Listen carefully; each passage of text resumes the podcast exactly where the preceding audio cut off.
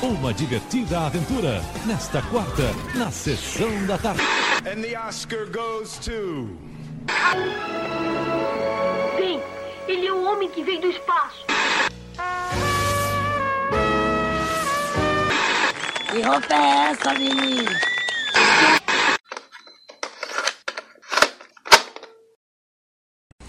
With the Stanley Kubrick story. Alex Delars, right? Right. You're actually recording? Of course. Incredible. It's back mine. Bring it. What would you like for Christmas, Stanley? A um, fortune computer. Singing in the road, just singing in the road. What a glorious feeling. Chip architecture. Yes? and um,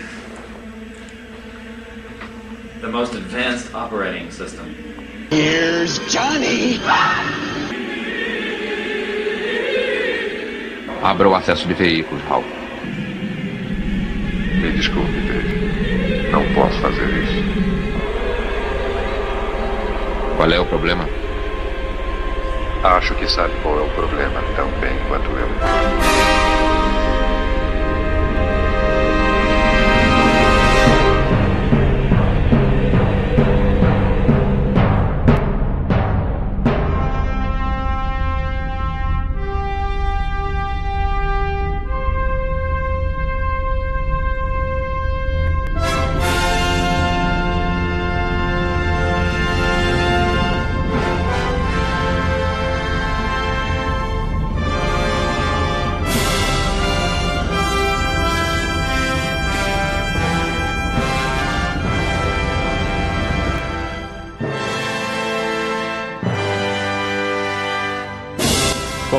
Agora o Última Sessão. o seu podcast sobre cinema. Fora do armário. Aê! Lembrando todo mundo que estamos disponíveis em todas as plataformas de podcasts, Spotify, iTunes, Deezer, Google Podcasts e também nas redes sociais, não é mesmo? Isso, você pode seguir a gente no nosso super Twitter, o arroba última sessão pode, ou no nosso Instagram cheio de biscoitadas, o arroba última sessão. Não é não, ô Thomas? Sim, é isso aí. E lembrar também os nossos ouvintes de responder as nossas perguntas toda semana no Instagram para ajudar a gente a compor aqui as pautas dos nossos episódios. Essa semana, no Última Sessão, faremos uma viagem pela carreira do queridíssimo Stanley Kubrick, é um dos favoritos de muitos cinéfilos e um dos grandes diretores da história do cinema. Vamos falar um pouquinho sobre quem foi Stanley Kubrick, sobre os seus principais filmes, mas, como você já deve ter reparado pelo nome do episódio, meu Kubrick favorito, porque eu, Thomas e Ricardo escolhemos cada um de nós o filme do Kubrick que nós mais gostamos para comentar um pouco mais aprofundadamente. Todo podcast de cinema que se preze tem que ter um especial sobre Stanley Kubrick, senão não pode ser considerado um podcast oficial de cinema. Olha, temos um fã do Kubrick aqui. ah, não necessariamente, viu, Ricardo? Porque todo mundo sabe aqui que você é fã do Kubrick, entendeu? Então não, não, não vai começando tipo, a encher a bola dele, não, que ele não é tudo isso, não, viu? Até alguns ouvintes nossos já Ah. falaram isso pra gente. Bora, bo- bora ver se não é, bora ver se não é. Eu acho que o Kubrick entra numa, numa esfera assim de diretores que não pode não gostar, né? Isso pode, na verdade, causar uma certa raiva em algumas pessoas. Porque quem não gosta do Kubrick deve ficar muito incomodado. Porque não pode falar mal Porque a dele. pessoa não pode falar que não Você gosta. vai. né? Eu, eu me sinto um pouco. Eu gosto do Kubrick, tá? Mas eu tô dizendo assim, eu me sinto um pouco. é, sei lá, reprimido, assim, de, de dar algumas opiniões que eu tenho sobre ele numa roda de conversa com cinéfilos. Cinéfilos são a pior raça que existe. Porque vão cair em cima, né? O Ricardo, por exemplo, acaba de bloquear de todas as nossas redes o Glauber, nosso querido ex-ouvinte, porque agora ele tá bloqueado de todas as redes do podcast, não pode mais escutar, porque falou mal do Não pode nem mais comentar. Ele falou foi que censurado. é super estimado. Eu tô aqui faz, né, citando ele para fazer justiça, porque o Glauber Falou que os filmes dele são lentos. e que ele não conseguiu acompanhar nada que ele acha muito cansativo. Será, Glauber? Como assim, Glauber? Como assim? Oh, não, na verdade a gente tem que ser justo com os nossos ouvintes. É, Glauber, é, o episódio, o episódio de hoje tem o intuito de mostrar para você através dos nossos lindos e ricos argumentos que você pode ter sim uma boa experiência Não, assistindo. não, que vale a pena redescobrir a obra do Kubrick. Gente, Porque a foi o gente- que aconteceu comigo, gente. A gente tem que ser justo com os nossos ouvintes. Glauber, vai tomar no seu. O americano Stanley Kubrick cresceu no Bronx, em Nova York. Começou a carreira como fotógrafo para a revista Look nos anos 40 e 50, antes de começar os seus primeiros filmes. Gente, o Kubrick nem, nem fez tantos filmes assim ao longo da, da sua seus 70 anos. É, é, ele começou mu- muito jovem, começou aí com 20 e poucos anos, seu, seu primeiro filme em 1953, que é O Medo e Desejo, mas ele só tem 13 filmes ao longo de sua vida, gente. 13 filmes. É, e é um número meio, né, meio místico, assim, o número 13, né? Um número meio. Ai, não sei, meio de seita, né, gente? É tudo superstição, só superstição. E esse primeiro filme, e Desejo, foi financiado pelo seu pai, que recebeu um seguro de vida e resolveu aí, investir no sucesso do seu, do, do seu filho, né? Até porque ele mesmo tinha incentivado o filho desde criança, quando ele deu de presente uma câmera fotográfica para o Kubrick, e aí começou toda a sua paixão por fotografia, migrando para o cinema, né? E, e o Medo e Desejo, na verdade, é um filme que o Kubrick ele fala que é, é um filme imaturo, né? É um filme de ideias boas, mas feito por alguém muito é, sem experiência, sabe? Al- Alguém ainda sem lapidação. Então acho muito interessante essa- esse apontamento que ele faz sobre o próprio filme. Aí depois ele fez A Morte Passou Perto, de 55. Aí ele fez O Grande Golpe em 19- 1956, que foi um filme que ele já tinha o seu próprio, a sua própria produtora, né, com, com um amigo. E aí depois ele fez o Glória Feita de Sangue, que foi um filme que, que tinha o Kirk Douglas no elenco, que era um filme é, sobre guerra, né, sobre a Primeira Guerra. E era um filme curioso, porque foi através desse filme que ele fez amizade com, com o Kirk Douglas, que o depois chamou para fazer Spartacus, Spartacus, em 1960. E, aí foi, e o grande só- filme de, Ricardo, não, só um adendo sobre o Glória Feita de Sangue. Glória Feita de Sangue é considerado o primeiro filme do Kubrick em que ele começou tipo, a exercitar é, o modo dele trabalhar com cinema. Então, fazer as repetições exaustivas de tomadas, usar as movimentações mais complicadas de câmera. Diz que foi com Glória Feita de Sangue que isso começou. Sim, mas ele só conseguiu fazer o Glória Feita de Sangue dessa maneira porque ele levou a equipe dele é, para filmar em, em um local afastado, assim, bem, bem isolado, assim. Então ele tinha praticamente controle total, porque os produtores não estavam perto, né? Então é, ele conseguiu fazer isso. Mas aí em Spartacus ele teve a pior experiência da sua vida, porque ele mesmo disse que é, ele nunca mais faria um filme que, não, que ele não tivesse controle total, porque é, o Kirk Douglas ele demitiu o diretor de Spartacus, né? E aí ele ligou pro Kubrick e falou assim, Kubrick, é, vem aqui filmar o filme que a gente está fazendo, eu quero você como diretor. Só que ele tinha 24 horas para decidir isso, assim, foi coisa de um dia. Aí no dia seguinte ele já estava lá. E aí quando ele chegou lá já estava tudo montado, já tinha roteiro, já estavam os atores. E ele não conseguia fazer praticamente nem alteração, ele ficava puto porque ele não tinha nenhum controle e ele brigava muito com o Kirk Douglas, assim. Eles criaram uma, um atrito ali enorme, assim, e girou várias fofocas de bastidores. O Américo gosta de fofoca, né, Américo? Adoro o Kubrick, mas ele não é muito conhecido por ser um uma pessoa difícil, não. Ele era muito perfeccionista, né? Assim, vários atores ao longo da carreira dele comentaram que eram processos bem exaustivos. Ele fazia vários takes, né, de, de cada cena. Não era, ele não era de boas, mas ele não era uma pessoa difícil assim. Ele não era tipo um cuzão. É, ele um não, ele não era uma, ele, ele não era insuportável, né? Ele era uma pessoa é, calculista, digamos assim. Sim, isso tem a ver também com o fato dele ter feito poucos filmes, né? Acho que ele mergulhava e ele era muito detalhista. E ele é, queria, né, fazer tudo. Isso dá pra perceber assistindo os filmes dele. O próprio Kubrick ele falou que ele, ele não gostava de, de tirar férias. Então você vê, apesar de alguns filmes dele é, terem uma, uma longa distância de, de filmagem é porque é, de estreia é porque ele passava muito tempo filmando, ele, ele passava muito tempo é, adaptando o roteiro, ele passava muito tempo na pré-produção, ele, ele era muito minucioso quanto a isso, ele queria tudo, tudo, tudo, até o fio de cabelo que caísse tinha que ser do jeito dele, assim, então é, é por isso que tinha essa demora, mas o Kubrick ele nunca tirou férias, gente, ele falava que enquanto ele estava fazendo um filme, era o momento de diversão dele, então ele não precisava de férias para isso. E aí depois ele fez em 62 Lolita, que é um filme super polêmico, que a Igreja Católica proibiu de, de ser exibido e, e deu maior rolo. Aí depois ele fez o Doutor Fantástico em 64, né, Thomas? Sim, sim, foi uma comédia com Peter Sellers, Peter Sellers fazendo três papéis, e o mais interessante nesse filme é que ele, ele lançou um filme muito polêmico, no auge aí da discussão sobre, Guerra sobre Fria. armamento, é, sobre Guerra Fria, sobre armamentos nucleares, ele lança um filme sobre a iminência de uma guerra nuclear, e aí isso também acabou alavancando bastante a carreira dele.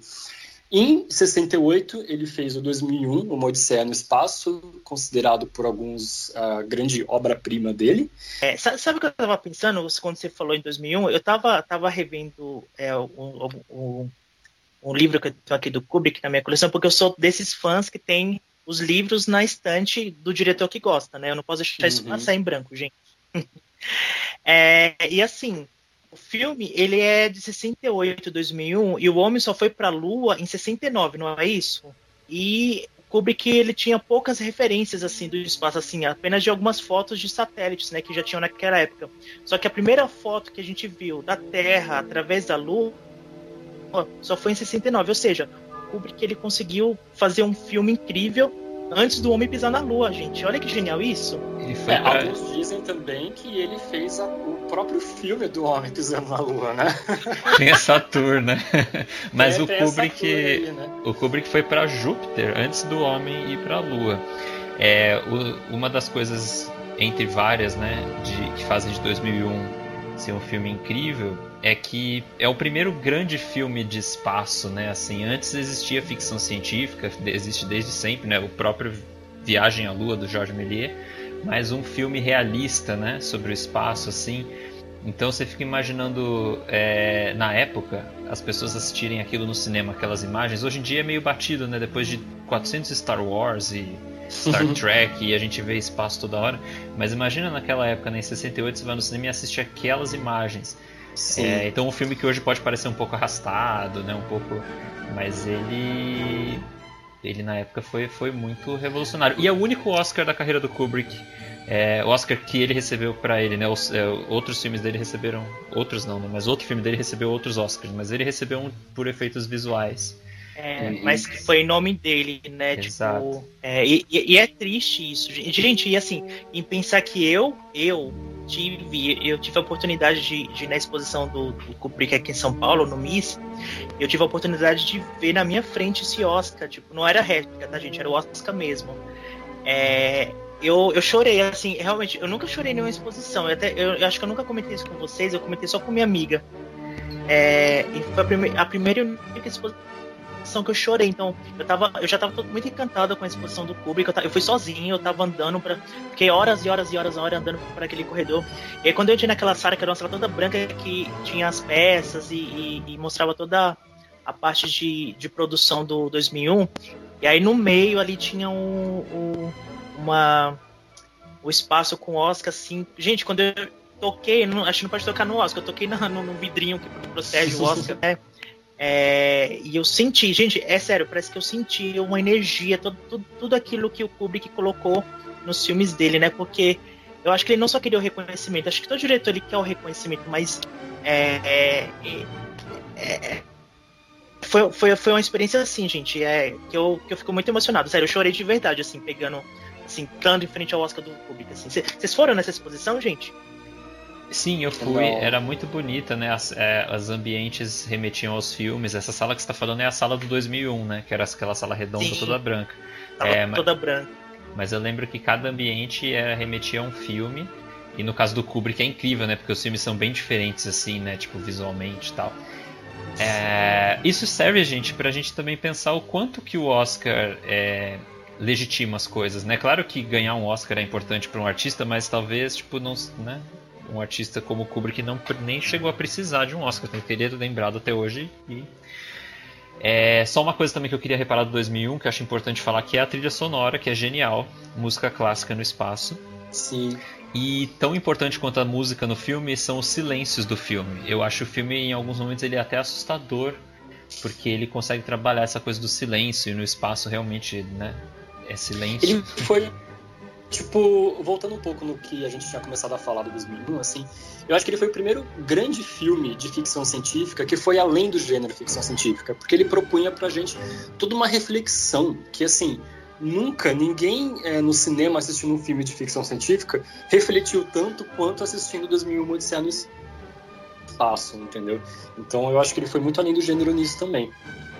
Sim, eu acho que 2001 é tipo o monolito, né? É, é, é, uma figura assim abstrata, é uma figura que você não sabe de onde vem, incógnita, sabe? Uma, uma figura que te traz é, o desconhecido, sabe assim? Que te traz é, indagações sobre a vida. Então, acho que essa obra dele é, gente, é uma das mais reflexivas assim da história do cinema, isso com certeza. E é, e outra coisa também que eu queria comentar rapidamente é é, é, que ele tem a transição de tempo mais, mais, mais marcante da história do cinema, que é quando oh. os macacos jogam um osso e o osso se transforma num, numa nave, espaçonave. Gente, é genial, assim, é uma das coisas mais geniais, assim, da, da assim, sabe, visualmente, porque é, é, é, é desde a, do, dos primórdios da humanidade até a evolução tecnológica do homem. Então acho que é, acho que ninguém nunca pensou e é tão simples, né, gente? Ele foi tão, uhum. poxa, um estalo de ideia assim é o corte mais Sim. famoso da história do cinema e talvez o jump Sim. cut mais longo, porque é o que mais pula de uma época para outra. Eu tenho quase certeza que é esse. Depois de 2001, ele fez outro filme que é muito famoso, talvez o mais famoso dele, ou enfim, que é Laranja Mecânica. Bom, além dele ser icônico, é, tanto visualmente quanto, enfim, historicamente também, né? Ele é um dos filmes que o pessoal mais gosta do Kubrick. E ele foi muito polêmico na época. Ele chegou a ser proibido na Inglaterra durante muitos anos, porque a mídia criou todo um, é, uma polêmica em volta dele. Diz, disseram que ele incitava violência entre os jovens, né? Ele é um filme com um tema mais pesado, assim. E até hoje, assim, visto, vendo Laranja Mecânica, assim, eu tenho a impressão de que até hoje ele é tão forte quanto na época do lançamento.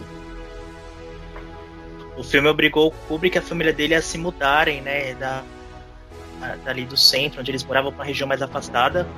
É, e, e, e, foi uma das coisas assim mais é, mais, mais surpreendentes assim na carreira do Kubrick, porque assim foi, por culpa dessas polêmicas envolvendo violência, né? Tipo, tinha assassinatos que as pessoas falavam que os assassinatos eram cometidos por causa da, do filme e tal.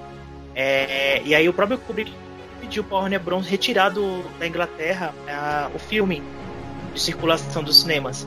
É, e, e, isso nunca, nunca acontecia em nenhum momento assim da história, sabe? De um diretor pedir e a, e a produtora conceder, sabe? Isso para pro diretor.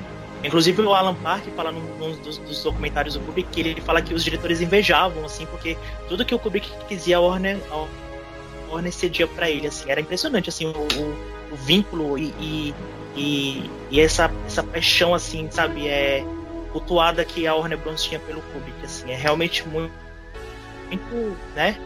Muito, ah, mas é não existe ele, mais isso. É, é porque ele dava muito retorno pra distribuidora também, né? Ele dava muito retorno, então acho que ele tinha essa, essa carta branca aí com a Warner. Então, sabe, sabe por que eu acho que muitas pessoas comparam Christopher Nolan hoje com o Kubrick? É, porque assim, primeiro que o Christopher Nolan também é o queridinho da Warner, então a Warner dá praticamente carta branca para ele fazer o que ele quiser, né? É, é, e também porque o Nolan ele quer fazer cada filme, ele quer fazer um gênero diferente, quer fazer um evento. Então era o Kubrick na época, né? As pessoas, cada filme do, do, do Kubrick que lança na época era um evento, as pessoas iam para assistir, as pessoas que eu digo cinéfilos, os críticos, né? É... Não, e o próprio Kubrick, ele, ele experimentava muitas coisas novas no filme, né? E sim, ele foi o primeiro cara, um dos primeiros diretores a usar Steadicam no Iluminado, né? Então, tipo, durante muito tempo, durante tomadas bem longas assim de Steadicam, nunca ninguém tinha ousado é, fazer tomadas tão longas com essa câmera. Ele foi o primeiro, entendeu? Então, assim, todo filme que ele lançava, ele queria, ele queria superar alguma coisa. É mais ou menos o que o Christopher Nolan faz hoje em dia com os filmes dele, quer sempre inventar alguma coisa nova e explorar aquilo é, na forma de linguagem, na forma de desenvolvimento da história da, da melhor forma possível. É, Sim, inclusive o Christopher Nolan, inclusive o Christopher Nolan, ele, ele falou, ele, ele admitiu que é o Interestelar meio que inspirado, aquele, aquele robô que ele cria, que eu acho ridículo que ele cria no filme, é inspirado no monolito, ele tem o, o, mesmo formato do monolito. Eu falei, gente, aquilo não é nada funcional. Quem, quem no futuro criaria um negócio daquele? Ele não é funcional o formato dele, gente, é, mas ele só falou que criou por causa para homenagear o Kubrick. Olha, gente, é, é, um, é, acho que a, a única é um questão emulador é, de Kubrick, né? É, é que a única questão é que eu acho que o Christopher Nolan não é tão versátil. Eu acho que ele que tem um universo Sim, próprio, é. né? Os filmes do Christopher Nolan todos poderiam se passar no mesmo universo. Já o Kubrick ele faz um filme muito diferente do outro, em tema, em época, em contexto. Por mais que seja muito fácil de reconhecer que um filme é dele por outras questões. E não, mas só, só para fechar, só, só para fechar sobre o Nolan, é, e o Nolan ele é uma pessoa que ele gasta muito, então seus filmes são milionários. O Kubrick ele gastava muito pouco e como o Thomas falou, tinha um retorno muito grande assim. O Laranja Mecânica foi um dos maiores sucessos de bilheteria do Kubrick, assim, fez muito sucesso mesmo. É, inclusive pela polêmica, porque as pessoas ficavam curiosas, né? Gente, que filme é esse que está sendo proibido, que está todo mundo comentando? Eu quero ver o que se trata. Sim, e após 2001, Odisseia no Espaço e Laranja Mecânica, em 1975, Stanley Kubrick lança o seu épico de época chamado Barry Lyndon, que foi um fracasso. Sim, mas, mas você sabe. Sim, mas assim, é, é, na verdade, no lugar de Barry Lyndon, era para ter sido lançado Napoleão, que era. É, foi, sim. Verdade, uhum. foi a grande paixão do, do, do, Kubrick, né? Ele queria muito ter, ter feito um filme sobre a história do Napoleão, mas como, como na mesma época lançou um filme chamado Waterloo e foi um fracasso, é, e aí o que aconteceu? Os produtores não quiseram investir, falaram, aconselharam o Kubrick, ó, oh, é melhor não, faz outra coisa. E aí fez Barry Lindo para compensar o desgosto que ele teve, né? Porque ele ah, morreu é, né? uhum. com, esse, com esse desgosto, gente. Porque assim, era o sonho dele fazer. E ele confessou isso pra mulher, né? Ele falou assim pra mulher que ele gostaria de ter feito mais filmes. Mas já tava até certo. É, ele tinha feito o roteiro, ele tinha feito tudo, roteiros, storyboards. É... E tu Ai, sabe quem ia ser o Napoleão? Não, eu não sei quem ia ser. O Jack Nicholson. Jack Nicholson era Sério? o, o principal ator cotado para fazer o Napoleão no cinema do Sim. Sim. Nossa, tô chocado, eu não sabia dessa informação. Deixa eu anotar É. aqui no meu caderno. Mas enfim, depois de Barry Lyndon, por qual gênero que o Stanley Kubrick se aventurou, Américo? É, depois do Barry Lyndon ele fez um dos até hoje maiores e melhores filmes de terror da história do cinema, O Iluminado, em 1980. O Iluminado que é baseado, livremente inspirado, eu diria, num romance do Stephen King. É só uma observação interessante, tanto o Iluminado quanto Barry Lyndon, Laranja Mecânica, Lolita e muitos outros filmes do Kubrick, eles são adaptações de contos ou, ou livros. Então é muito interessante você perceber como que um diretor consegue ser original, é mesmo trabalhando quase sempre com adaptações, né? E o próprio sonho dele, que era o Napoleão, é uma história real. Então assim, a criação do Kubrick passava por outros lugares. É, o que acontece é o seguinte, você falou é muito interessante, é, ainda bem que você lembrou, porque assim, o Kubrick ele tem três filmes no início da carreira dele, que é o Meu Desejo, A Morte Passou Perto e o Grande, o Grande Golpe. Esses três filmes, eles são roteiros originais, não são adaptados de nenhuma, é, nenhum grande livro. E foi aí que Kubrick percebeu, é, Glória Feita de Sangue, a partir de Glória Feita de Sangue até o seu último filme, são todas obras, todas, obras adaptadas de grandes romances, grandes livros, assim, que fizeram história ao longo aí da, da literatura. E aí o Kubrick percebeu depois do grande golpe, pensou assim, poxa, é, eu, eu, sei que eu sou bom, eu sei que eu, que eu, que eu tenho o, jeito para ser diretor, mas tá faltando algo. O que que tá faltando? Tá faltando uma boa história. E porque na verdade esses primeiros roteiros eram roteiro de amigos dele, né, que ele filmava. roteiros originais. E aí ele falou, não, a partir do Glória Feita de Sangue, então eu vou pegar filmes que são baseados em livros, eu vou escolher sempre livros livros que, que me instiguem de verdade, assim, que eu leio e que eu falo, não, essa obra precisa se transformar em um filme. Eu vejo esse livro como um filme. Então foi a partir de Glória Feita de Sangue até o final da sua vida que todas as suas obras, todas sem exceção, foram adaptadas de grandes obras literárias. Sim. Nossa, mas curiosamente, o que eu penso é que assim, eu não li todos os livros baseados nos filmes do, do Stanley Kubrick, não, mas o que eu li Porque eu li, eu li o Laranja Mecânica, eu li o Iluminado e eu li o livro que foi baseado de Olhos Bem Fechados. Né? Nesses três exemplos, eu penso que ele, ele levou a história para uma categoria muito melhor do que a do livro. Mas, assim, o que ele fazia, porque ele mudava muito, assim, tanto no Laranja Mecânica, pelo, eu estou falando pelo que eu conheço, tanto Laranja Mecânica quanto Iluminado de Olhos Bem Fechados, ele só pegou a premissa principal do livro, entendeu? E o desenvolvimento ele é completamente diferente do que é na história original. Então ele conseguiu, tipo, fazer uma coisa tipo muito absurda, que é, é conseguiu fazer uma obra que é, para mim superava esses três livros em que eles foram baseados. A gente vai falar um pouco deles mais para frente. Ou seja, ele adaptou direito, né, gente? Porque esse povo Exato, que, é, esse povo que adaptou quer direito. só filmar o livro, tipo, eu acho super sem graça. É, o Ricardo que me perdoe, que ele é Potterhead, aposto que ele ia no, no, nas sessões do Harry Potter com o Gente, livro. como assim? Você ia na sessão de pré-estreia do Harry Potter com o livro, acompanhando o livro pra ver se não tinha mudado Gente, nada. como você sabe?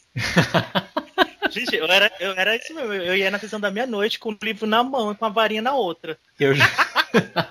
eu já sou da opinião de que tem que fazer igual o Kubrick mesmo. Você, para filmar o que tá no livro, você lê o livro. Tipo, Sim. O, eu não li o Iluminado, mas eu sei que tem muita gente que diz, inclusive, que o filme é melhor do que o livro do Stephen King. Ah, é, é muito É. melhor.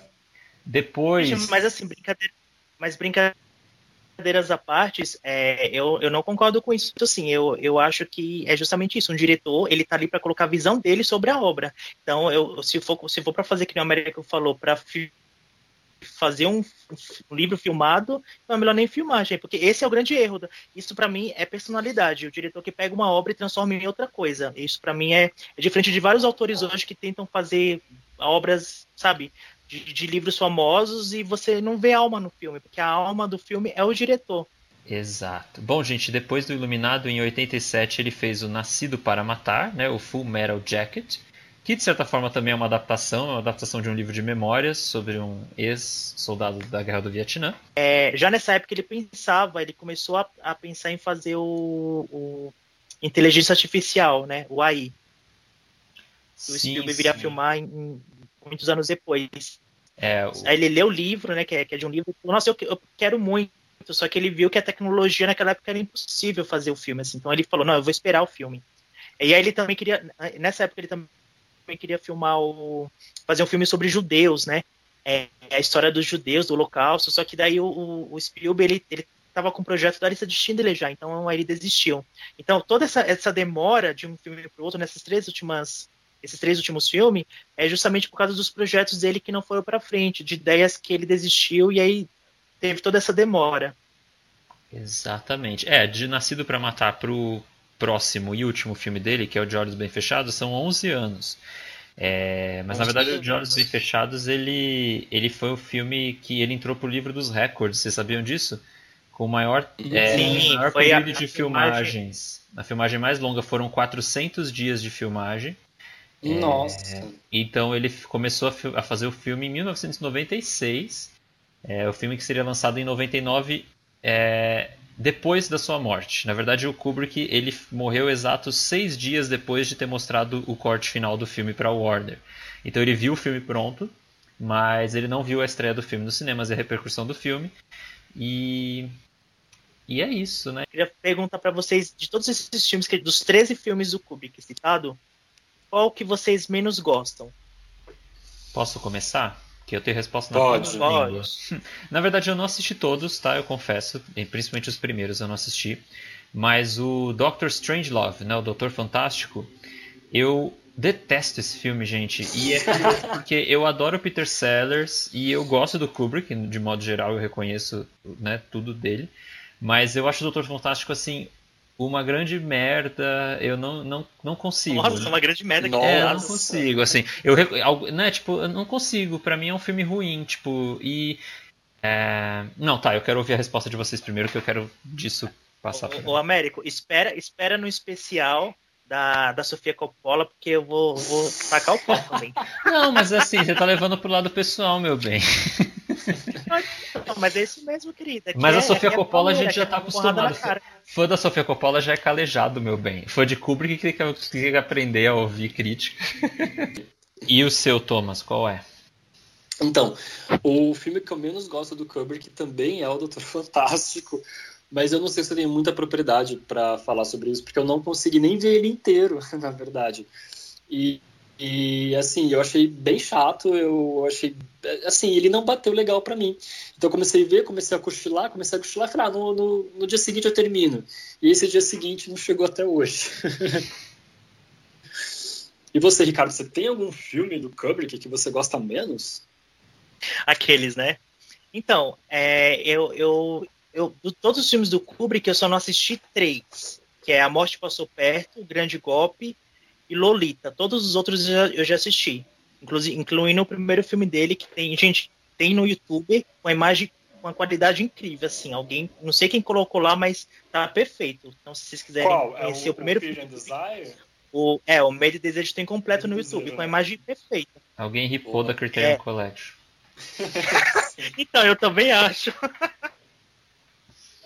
Façam mais isso, gente, por favor. Precisamos ter mais acesso a, a- filmes assim.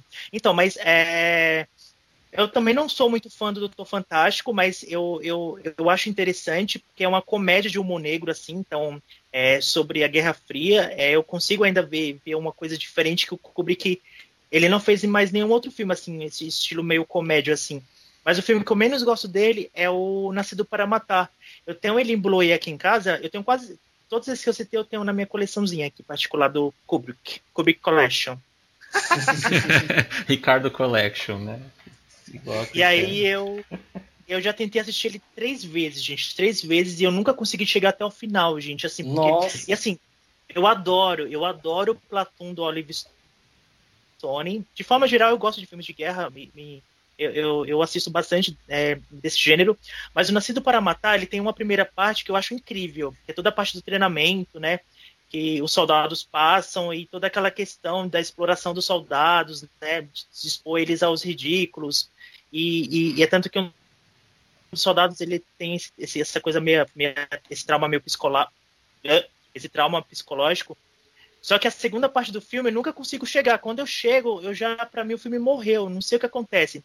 E o próprio Martin Scorsese, ele, ele, ele costumava falar que o, o, o Nascido para, para Matar é um filme é, é dois filmes em um. Porque ele tem a primeira parte que parece um filme, quando chega na segunda parte é um outro filme, e é um filme que você ele é visto de cima, então você não tem uma intimidade, não tem uma aproximação.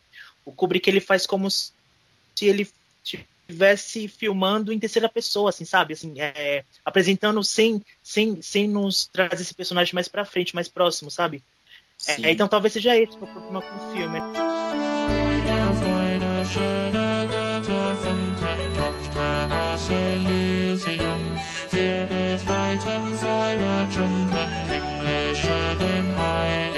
Antes da gente ir pro, pros nossos meu Kubrick favorito, né? Eu queria só pra gente fechar aqui, é perguntar pra vocês e a gente discutir de modo geral por que o Kubrick é o Kubrick? Por qual a importância dele pro cinema? A gente já falou, a gente já deu pistas, né, enquanto a gente tava falando, mas queria que vocês me respondessem assim. Ah, eu tenho uma opinião, assim.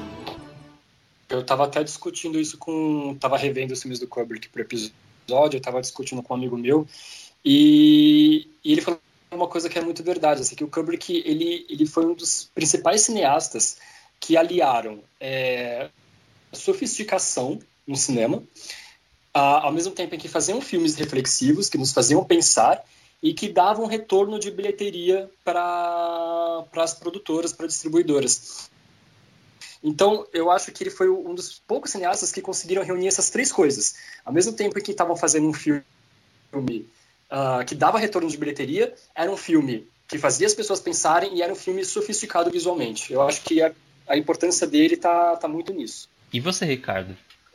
Então, é, falar de Kubrick para mim é muito complexo, né? Porque é, eu acho que ele é um cineasta que é um dos poucos que ele consegue passar por quase todos os gêneros. Então, ele fez um terror, ele fez filmes de guerra, ele fez ficção científica, ele fez romance, é, ele Fez fez, filme de época, ele fez pornô. Gente, Fez assim, é, é- é- eu-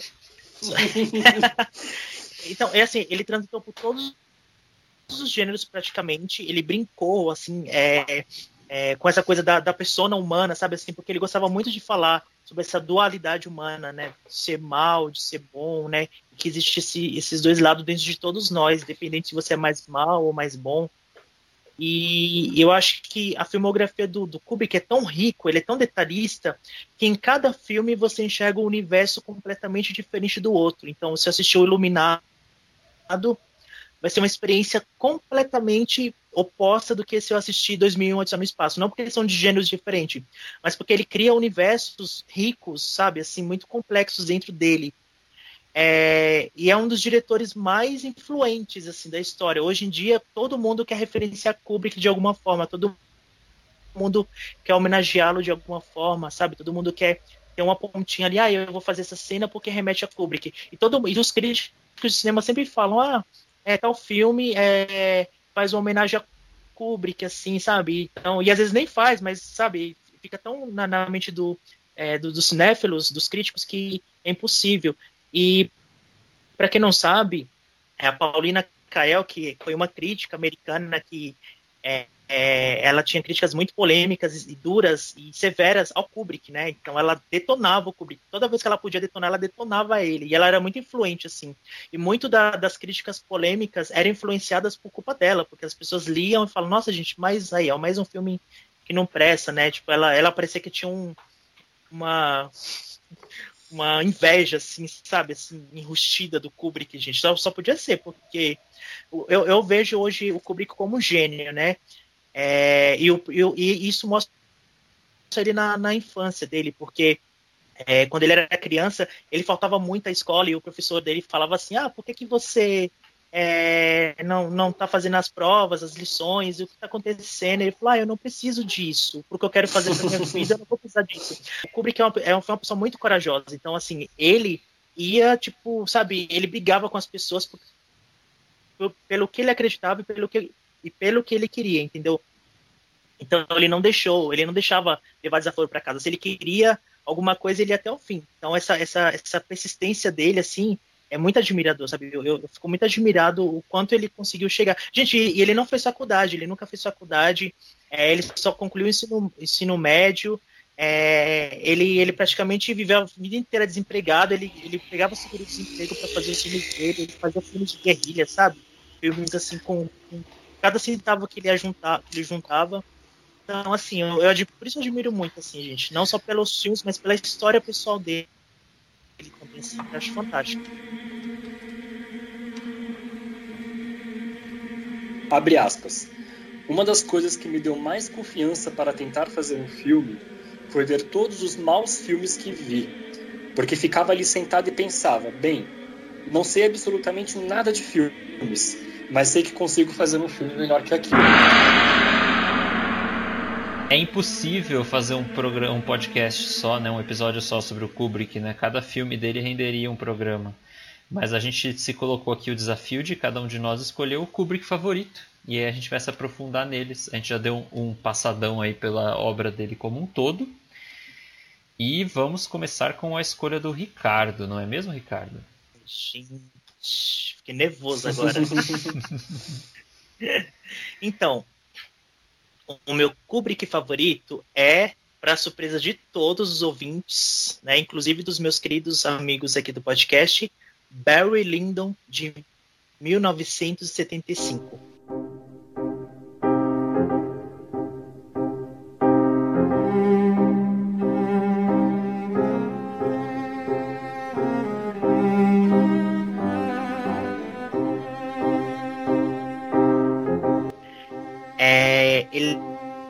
Um dos poucos filmes do Kubrick que ganhou vários Oscars, foram quatro Oscars aí, Oscar de direção, de arte, de fotografia, de figurino e de trilha sonora, né?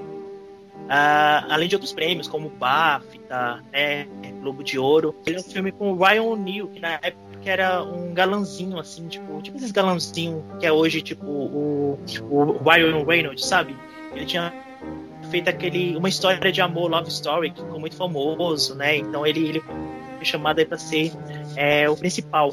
Do que se trata Barry Lindo? Barry Lindo é uma história que se passa no, no final do século XVIII, onde um jovem rapaz irlandês chamado Redmond Barry, ele a gente vai acompanhar toda a história da vida dele, desde a hora em que ele se apaixona pela primeira vez e, e acontece vários percalços, ele decide sair da sua terra natal em busca de seus objetivos, assim, seus objetivos sejam eles é, imorais, atravessando guerras. Acho que a grande ruína do, do Barry Lindo é sua ambição, a sua ambição Uhum. de querer sempre Sim. mais e querer o poder a qualquer custo e de qualquer forma, né? Então isso trouxe custos danosos à sua vida. Então acho que essa é a grande, a grande história épica de três horas de duração, um dos filmes mais longos do Kubrick, é, de Barry Lyndon. Acho que é isso, gente. Assim, é tirando o, o Ryan O'Neill, tem a Marisa Barrison também que tá maravilhosa no filme, que é a, a, a atriz aí ao lado de Barry Lyndon que são principais na trama. É, então, dado a ficha técnica do filme, o que temos para falar de Barry Lyndon? Gente, eu começo, eu vou começar dizendo aqui que não só é um dos meus Kubrick favorito, né? Eu tenho outros favoritos, mas eu escolhi esse porque eu acho que ele é o filme é, mais injustiçado do Kubrick, assim, é o mais injustiçado, o menos lembrado entre os fãs do Kubrick e, e, é, o men- e, é, o, e é o menos acessível, porque é, se você for procurar vídeos no YouTube que falam sobre o filme, tem acho que só dois canais no Brasil que falam sobre Barry Lyndon só, e os outros são es- estrangeiros, assim, então quase ninguém fala desse filme, gente. Como Quase pode? ninguém terminou é um, de ver. um erro que a gente tem que. a gente tem que- O que, que você falou? Quase ninguém terminou de ver. São três horas de filme. é um erro que a gente tem que reparar aqui nessa edição. Então, eu trouxe Barry Lindo, não só porque eu gosto de verdade, inclusive o posto de Barry Lindo está estampado na parede da Clara, do, do filme Aquários, do Kleber Mendonça Filho, só pra deixar um, um easter egg pra vocês, tá, gente? Então, eu Você não tá querendo que validar a de sua escolha, você tá querendo validar a sua escolha, Ricardo. Valide por você. Não, gente, eu vou, deixa eu sair Eu um pouco em defesa, então. É, de- deixa eu defender um pouquinho junto com o Ricardo, só para ele não sentir muito sozinho, que não. bom. Eu, eu adorei, eu amei o Barry Lyndon, porque ele me fez justamente redescobrir o Kubrick. Assim, eu tinha uma opinião muito impopular a respeito do Kubrick, que com o tempo acabou se tornando muito parecida com a opinião do, a opinião do nosso ouvinte Glauber, que eu comecei a achar ele um pouco superestimado. Por quê? Porque, assim, o Kubrick ele foi um cineasta para mim que ele foi, quando eu estava começando a sair da caixinha, a pegar, tipo, outras referências, é, foi o, o Kubrick o primeiro que apareceu para mim, entendeu? Então, nessa época, eu comecei a assistir os filmes dele e eu achava, nossa, Stanley Kubrick, maior cineasta do mundo, que não sei o quê. E junto com outros também que eu estava assistindo nessa época que me fizeram conhecer um outro lado do cinema, né? Só que com os anos, os anos foram passando, eu fui adquirindo outros repertórios, outras referências, e eu fui deixando o Kubrick cada vez mais para trás, a ponto de realmente, assim, jogar o Kubrick para escanteio, entendeu? Tipo, não assistir mais nada dele, Eu né? pensei que você fosse falar. Pensei que você fosse falar, jogar o Kubrick no lixo. Eu já, Não, já não. É, não, mas foi, foi quase isso. Foi quase isso, Ricardo. Gente. Quando você sugeriu que nós fizemos o. que nós é, que Fizéssemos. fizéssemos um episódio sobre o Stanley Kubrick, eu, eu torci muito o nariz. Eu falei, eu não acredito que o Ricardo Ai. vai me obrigar a falar de Stanley Kubrick. Eu não aguento mais esse cara. Porque eu, eu realmente eu tava. Eu, eu, eu esqueci ele, sabe? Eu risquei ele da minha vida. E eu paguei, eu paguei a minha língua quando eu assisti o Barry Lyndon. Eu fui ver o Barry Lyndon pra gente gravar o episódio. E aí eu, eu, eu retiro tudo que eu disse sobre ele. Porque fazia muitos anos, Ricardo, nossa, mas assim, muitos anos que eu não via um filme do Kubrick. Eu já tinha, tipo, desistido de ver o filme dele, mesmo não tendo assistido todos ainda. E quando eu vi o Barry Lyndon, eu me emocionei com ele é, é, da mesma forma como, tipo, eu me emocionei com o primeiro filme do Kubrick que eu vi. Então eu falei, Qual foi "Porra, o primeiro mano, filme que você viu do Kubrick? Você lembra? Foi, o- foi o Iluminado, foi o Iluminado. Eu também. Eu vi o então eu Iluminado. peguei- eu peguei e pensei, eu falei, porra, mano, anos e anos depois, o Kubrick, ele continua me, me emocionando e me surpreendendo, sabe? Tipo, eu não tinha razão de, de falar mal dele durante esse tempo todo, sabe? E eu adorei, eu, eu adorei, assim, o filme, ele me surpreendeu demais. Eu gostei muito da segunda metade dele, que é quando começa, quando começa a ruína do, do Barry Lyndon, né? Mas eu queria apontar algumas coisas muito interessantes no filme, que é, tipo, principalmente a trilha sonora. A trilha sonora, durante a primeira metade, ela funciona como, tipo, parece que ela satiriza um pouco essa escalada social desses duques e desses aristocratas, sabe? Satiriza, tipo, a vida que eles levavam. E aquela própria narração que o filme tem, ela, ela dá um tom de, de chacota para a história dessas pessoas, né? E, e aí, a partir da segunda metade, o filme ele ganha uma outra atmosfera, ele vai contando sobre como Barry Lyndon conseguiu alcançar, né, tipo, um, um estágio de, de, de, aristocracia, de status, né, que ele, que ele tanto alcançava, e aí a partir daí começa a queda dele. Eu achei, tipo, maravilhoso, porque tem uma carga dramática incrível que me emocionou muito. Eu queria, queria deixar isso registrado, assim, que Barry Lyndon me fez redescobrir o Kubrick. E você, Ai, gente, que lindo, tô emocionado. Então, você citou, é que o Kubrick, como quase todas as obras dele, ele utilizou de músicas músicas clássicas, né, como Franz Sim, sim. Schubert, como o próprio Handel, que eu gosto bastante, o Mozart. Ele, contra- ele contratou um compositor para adaptar essas, essas Uhum. músicas, é, essas trilhas clássicas no filme dele. Então, tipo assim, eu achei e assim ele consegue encaixar cada cena com cada nota musical, gente. É muito incrível, assim. Eu, eu acho muito assertivo. Ele transporta, gente, com essas músicas, ele transporta totalmente a gente pra época, assim. É... Nossa, mas tinha umas cenas Ai, mas que eu dava, eu dava risada por causa da música, por causa da trilha. Quando a música começava, já tipo, já dava aquela atmosfera de, de paródia, assim, para aquela situação, eu já começava a rir ali, né? Gente, paródia. É, e, e você sabe que é, a música no filme é, é bem incessante, né? Então, tem Uhum. momentos que a música é muito repetitiva. Então, a mesma música fica batendo, batendo, batendo. Mas não sei se vocês perceberam, a música nunca termina. Ela começa, bate, bate, bate, bate, bate. E não para, não para, não para. Ou seja, quando eu falo nunca termina, ela nunca tem uma finalização musicalmente falando. Hum, A gente só sim. vai perceber uma, uma finalização da música, a finalização da música, na última cena do filme. A ex-esposa do Barry Lyndon tá assinando lá aquelas, aquelas notas, de, aquelas promissórias, e aí ela vê o nome dele, que já não é mais nome de. de como eles se separaram, agora ele voltou a ter o nome de solteiro, né? Redmond Sim. É, ela lembra dele aí para aí a trilha sonora de repente muda. Então o, compositor ele muda o arranjo da trilha sonora e quando a câmera se distancia finalmente a música ela finaliza. Então essa é a única vez no filme todo que a gente vê uma finalização da música. Eu gente sério eu me arrepio todo nessa cena. Eu, eu falo cara que gênio! Gênio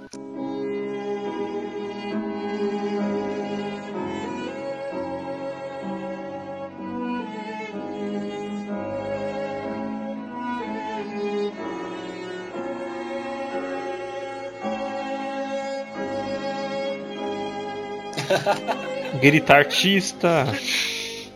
Artista. Ah, fala Américo fala, vai Américo detona que eu sei que você falou pra detonar Não, imagina, longe de mim detonar esse filme, eu achei ele visualmente impecável, assim, tipo, eu, eu coloquei ele pra assistir na televisão, então, tipo, né, Na sua 4K? na minha 4K, eu- nossa, os Nossa, ouvintes que vão tudo querer vir me roubar aqui em casa, vão ficar decepcionados.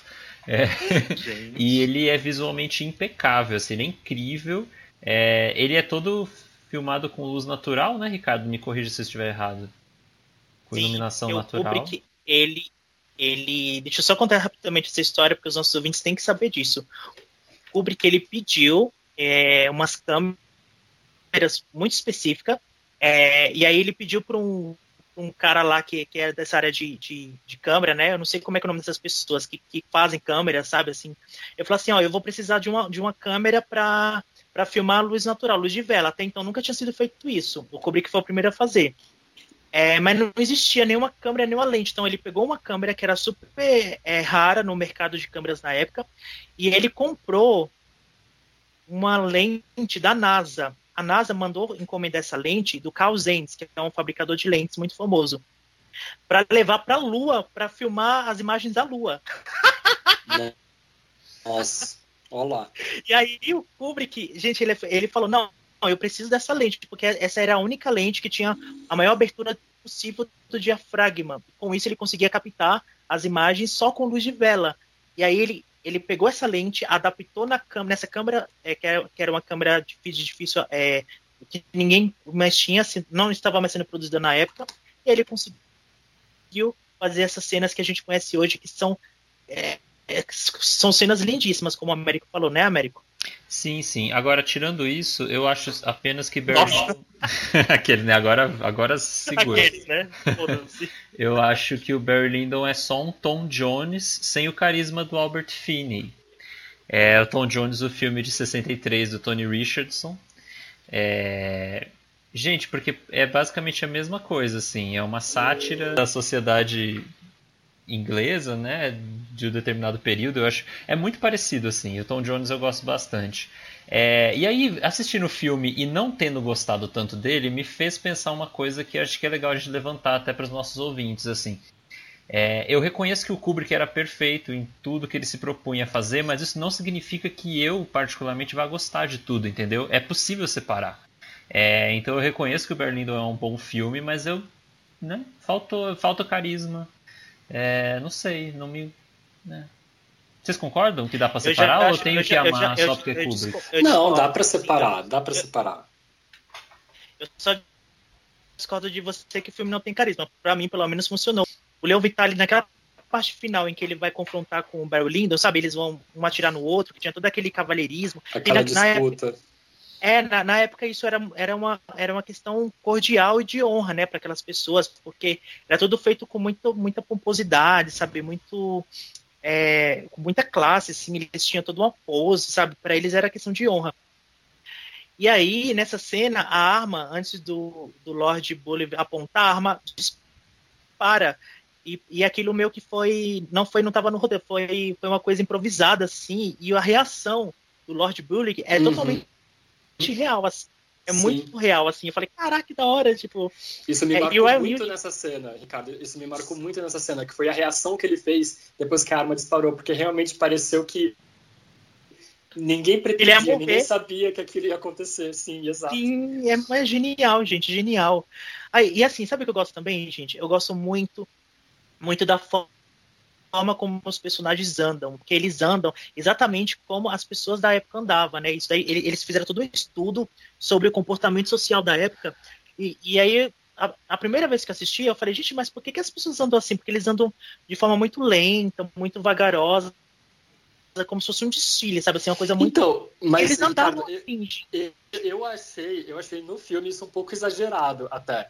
Porque eu fiquei com a impressão de que, assim, eles, acho que eles não andavam exatamente daquele jeito. Eu achei que isso foi exagerado justamente para dar esse tom de, de escárnio para a vida deles, entendeu? Eu achei que eu achei meio exagerado, porque acabou ficando engraçado, sabe? Ah, esse, eu não achei engraçado. Você achou engraçado? Eu achei engraçado. Eu achei que tipo deu um tom de escárnio pra. Por que, que eles andam desse jeito, com essa lentidão, com essa pompa toda, sabe? Eu achei que ficou engraçado. Outra coisa que queria comentar com vocês é a narração. Acho que pelo menos isso o Américo tem que concordar. A narração é maravilhosa, porque é uma narração gostosa, sabe? É uma narração meio sarcástica, né? Ele vai, ele vai narrando os acontecimentos, mas parece que quem tá narrando tá se divertindo com aquela história, sabe? É, uhum. é, e dá um outro tom, porque às vezes o filme tá um pouco mais sombrio, o narrador tá falando assim meio alegre, sabe? Tipo, é, eu achei meio meio diferente isso. Você concorda é, com isso, Américo? Eu concordo, é bem legal. Sabe que filme que tem isso também? O Tom Jones. O Tony Richards. Vai se fuder. Olha só, a Nath, nossa ouvinte, ela disse o seguinte aqui. Ela disse que Barry Lyndon é o que considero a maior obra-prima, não só pela qualidade da película em si, mas também pela habilidade que o Kubrick teve de mostrar uma transformação de valores e etos de um tempo e sociedade uma transição de valores gloriosos para individuais, por conta da entrada da modernidade. Então é isso, né? Esse período uhum. mesmo histórico. E Ricardo, por que, que o Barry Lyndon é o seu favorito? Então, o Barry Lyndon é o meu favorito justamente por, por ser uma obra, é, assim como eu já falei, uma obra totalmente diferente das outras, né? E aí acho que fica injusto escolher o favorito por isso. Mas por ele, porque assim, eu não eu, eu nunca gostei muito de filme de época, assim, acho muito chato o filme de época. Eu odeio, eu, eu não gostei muito do filme da, da Greta, adorava as mulheres, achei insuportável. É... Ai, meu Deus, que isso. Ai, tá. Tá bom, tá bom, gente. É, esse é o tom do, do última sessão agora, viu, queridos ouvintes? é agressões pessoais.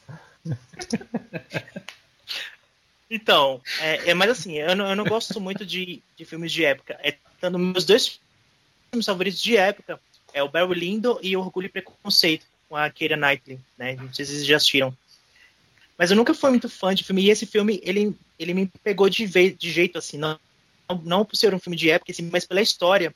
Então eu consegui me, me acompanhar toda a trajetória do, do, do Barry Lyndon de como ele virou, teve o sobrenome lindo, de como as coisas ruins que aconteceram na vida dele por causa da missão dele, né?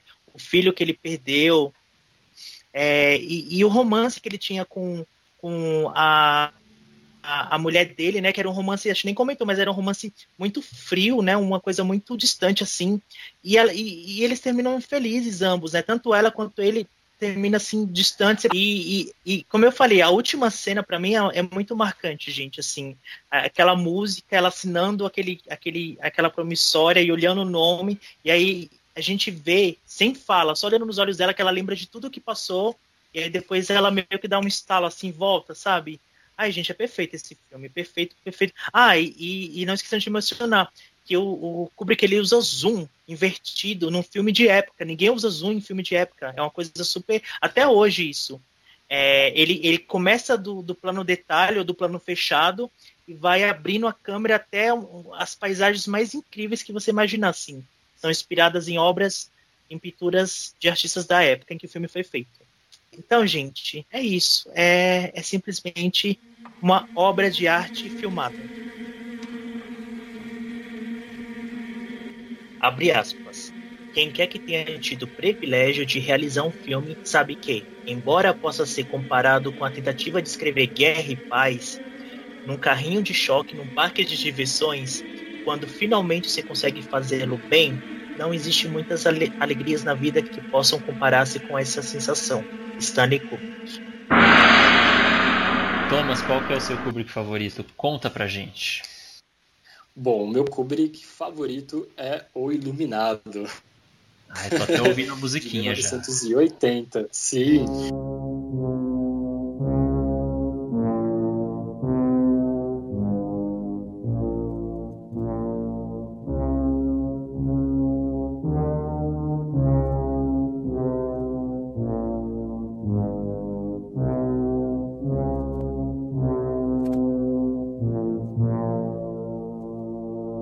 Iluminado foi o filme que Stanley Kubrick dirigiu em 1980 e conta com a participação de Jack Nicholson no papel principal, Shirley Duval, Scatman Crothers e Danny Lloyd fazendo o menininho do filme. O Iluminado é livremente inspirado no livro de mesmo nome do autor Stephen King, que, segundo a lenda, odeia a versão que o Kubrick fez para, para esse filme. Mas a gente vai falar um pouco sobre isso agora. É, eu elaborei uma breve sinopse aqui, uma sinopse até ficou meio engraçadinha, que resume um pouco sobre o que, que o filme é. Vamos lá. Jack Torrance aceita uma vaga de zelador no Hotel Overlook, nas montanhas do Colorado, nos Estados Unidos. Ao se mudar com a família para o hotel durante o rigoroso inverno, Jack pretende usar o seu tempo livre para escrever um livro. Mas a tranquilidade de Jack e sua família está ameaçada pela presença de espíritos malignos que há muitos anos assombram o lugar. Oh! Gente, já escuta a musiquinha aqui. E, enfim, vocês gostam do Iluminado, pessoal? Sim, muito. Muito mesmo. Eu queria só fazer uma, uma nota aqui sobre uma crítica que saiu na revista Variety, na época em que o Iluminado foi lançado. E eu não sei se foi a mesma crítica que o Ricardo citou, que não, que não gostava dos filmes do Kubrick, mas, mas pode até ter sido. Ó, é... é da Pauline Kael? Não, não, eu não, tenho o nome dela aqui, eu só tenho tipo, a crítica e a ah, tá. revista tá. em que ela saiu. Mas ela disse o seguinte sobre o filme. Com tudo na mão, o diretor Stanley Kubrick se aliou a um irrequieto Jack Nicholson para destruir tudo o que havia de aterrorizante no best-seller de Stephen King. Quanto mais maluco fica Nicholson, mais idiota parece. Shirley Duval transforma a acolhedora e compreensiva esposa do livro numa histérica, cara, cara, caricatural e semi-retardada. Gente, é isso que falaram do Iluminado na época do lançamento. O que, que, vocês acham dessa crítica? Eu não li o livro do Stephen King, mas. Ah, gente, não, né? O filme é um dos filmes mais assustadores, né? Assim, tipo, no sentido. Sim. Ele é assustador, é isso. Assim, filmes de terror. Acho que tá ali junto com o Exorcista, assim, esses grandes filmes de terror que são realmente assustadores, né? Uhum. E assim, filmes de terror, assim, a gente tem que concordar que o que faz um verdadeiro filme de terror ser bom é a atmosfera, entendeu? Então, se o filme de terror ele tem uma boa atmosfera, ele consegue ser um ótimo filme de terror. E é isso que o Kubrick conseguiu construir no Iluminado através tipo de, de várias técnicas que ele foi tipo, elaborando ao longo da carreira dele e que nesse filme assim foi foi o grande ápice. Eu li o livro do Stephen King, eu li o Iluminado. Eu confesso que, mano, o livro é horrível, eu não gostei e eu gosto do Stephen King. Eu sempre acabo pegando um livro do Stephen King para ler, mas eu prefiro muito mais o Stephen King contista do que o romancista. Eu gosto quando ele ele escreve com menos palavras assim, porque os romances dele eles são muito extensos mesmo e cai um pouco naquilo que eu falei no início do programa, dessa dessa desse poder de adaptação que o Stanley Kubrick tinha do da história, de assim, de elevar a história a uma outra categoria. Então ele pegou a premissa do Iluminado e transformou tipo num filme fabuloso que assim para mim ficou muito superior ao livro. O livro ele é um livro extremamente arrastado, é muito chato e que assim ficou bem abaixo do que o Stanley Kubrick fez com o filme. Tem uma curiosidade, eu não sei se vocês assistiram. Existe um documentário sobre o Iluminado, sobre, sobre teorias do Iluminado, que o Kubrick colocou ali subliminarmente no filme, né? Chamado Quarto do 237. E tem uma, tem uma teoria muito interessante no, nesse documentário que fala que o, o, personagem no livro, o personagem do Jack Nicholson no livro, ele dirigiu um carro vermelho, né?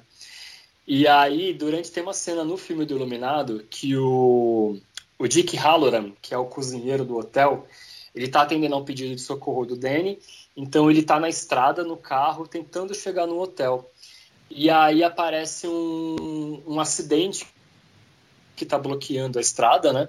E esse acidente consiste num carro vermelho, tipo, sendo esmagado por, uma, por, um, por um caminhão, né?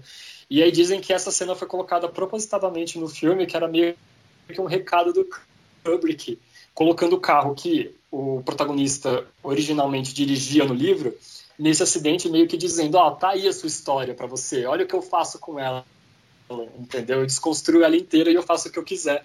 E aí colocou esse carro que seria o carro que o protagonista dirigia todo amassado, todo todo acidentado nessa parte do filme. Eu acho muito interessante. Realmente o Stephen King ele não gostou nem um pouco da adaptação. Durante as filmagens, ele e o Kubrick eles conversavam muito por telefone, mas curiosamente eram conversas que não que não davam em nada. assim. E aí eles acabaram, tipo, um, virou persona não grata, assim, pro outro, acabaram não se falando mais. Mas é um exemplo de filme, assim, que o Kubrick, ele, ele, ele exercita tudo que ele vem exercitando através dos filmes dele. Então, tipo, toda essa inventividade e a, o excesso de tomadas também, isso é muito presente no Iluminado. Diz que, nossa, uma cena bem simples, para quem já assistiu o filme vai lembrar, que é a cena em que o Danny tá telepaticamente, né, usando os poderes dele, para como um pedido de socorro para o Dick Halloran, para ele correr para o hotel para salvar a família, né? E aí o Dick ele tá na deitado, acho que num quarto de, de hotel, né, assistindo uma assistindo televisão. E assim, a, a cena é simples, é ele deitado na cama, assistindo TV, ele começa a receber essa mensagem do, do Danny, tipo, via telepaticamente mente, né? E aí a expressão dele vai se mudando suavemente, suavemente à medida que ele vai recebendo esse pedido de socorro. É, é uma cena aparentemente simples, mas que foi filmada em 120 tomadas. Assim, ele não tem fala nenhuma, é só um close e precisou de 120 tomadas para o Kubrick tipo dizer não, agora tá bom, agora tá certo. E tem uma outra cena também que faz parte da uma outra cena também com esse mesmo personagem que o Jack Nixon precisou intervir pro Kubrick, porque o cara tava passando mal, o cara não aguentava mais, entendeu? O cara tava chorando e, e, e falando pro Stanley, o que, que o senhor pretende comigo, entendeu? E o Dick Halloran, na época, ele já tinha uma certa idade, acho que ele já tinha 70 anos quando ele tava fazendo esse filme, e aí diz que chegou o Jack Nicholson sempre o Stanley Kubrick e falou, ó, oh, poxa, dá uma maneirada, ele já tá meio cansado, já tá com uma certa idade, e aí o que era para ser tipo mais de 60 tomadas acabou ficando 40, entendeu? Só por conta da intervenção do Jack Nicholson para pela saúde aí do, do ator que faz o, o Dick Halloran. Enfim, que mais, gente? Sobre isso que você falou dele repetir as, as cenas à exaustão, Thomas, tem uma frase do próprio Kubrick. Sim. Stanley Kubrick disse uma vez a Shirley Duval: Não há nada de grandioso que tenha sido conseguido sem sofrimento. Ou Nossa. seja,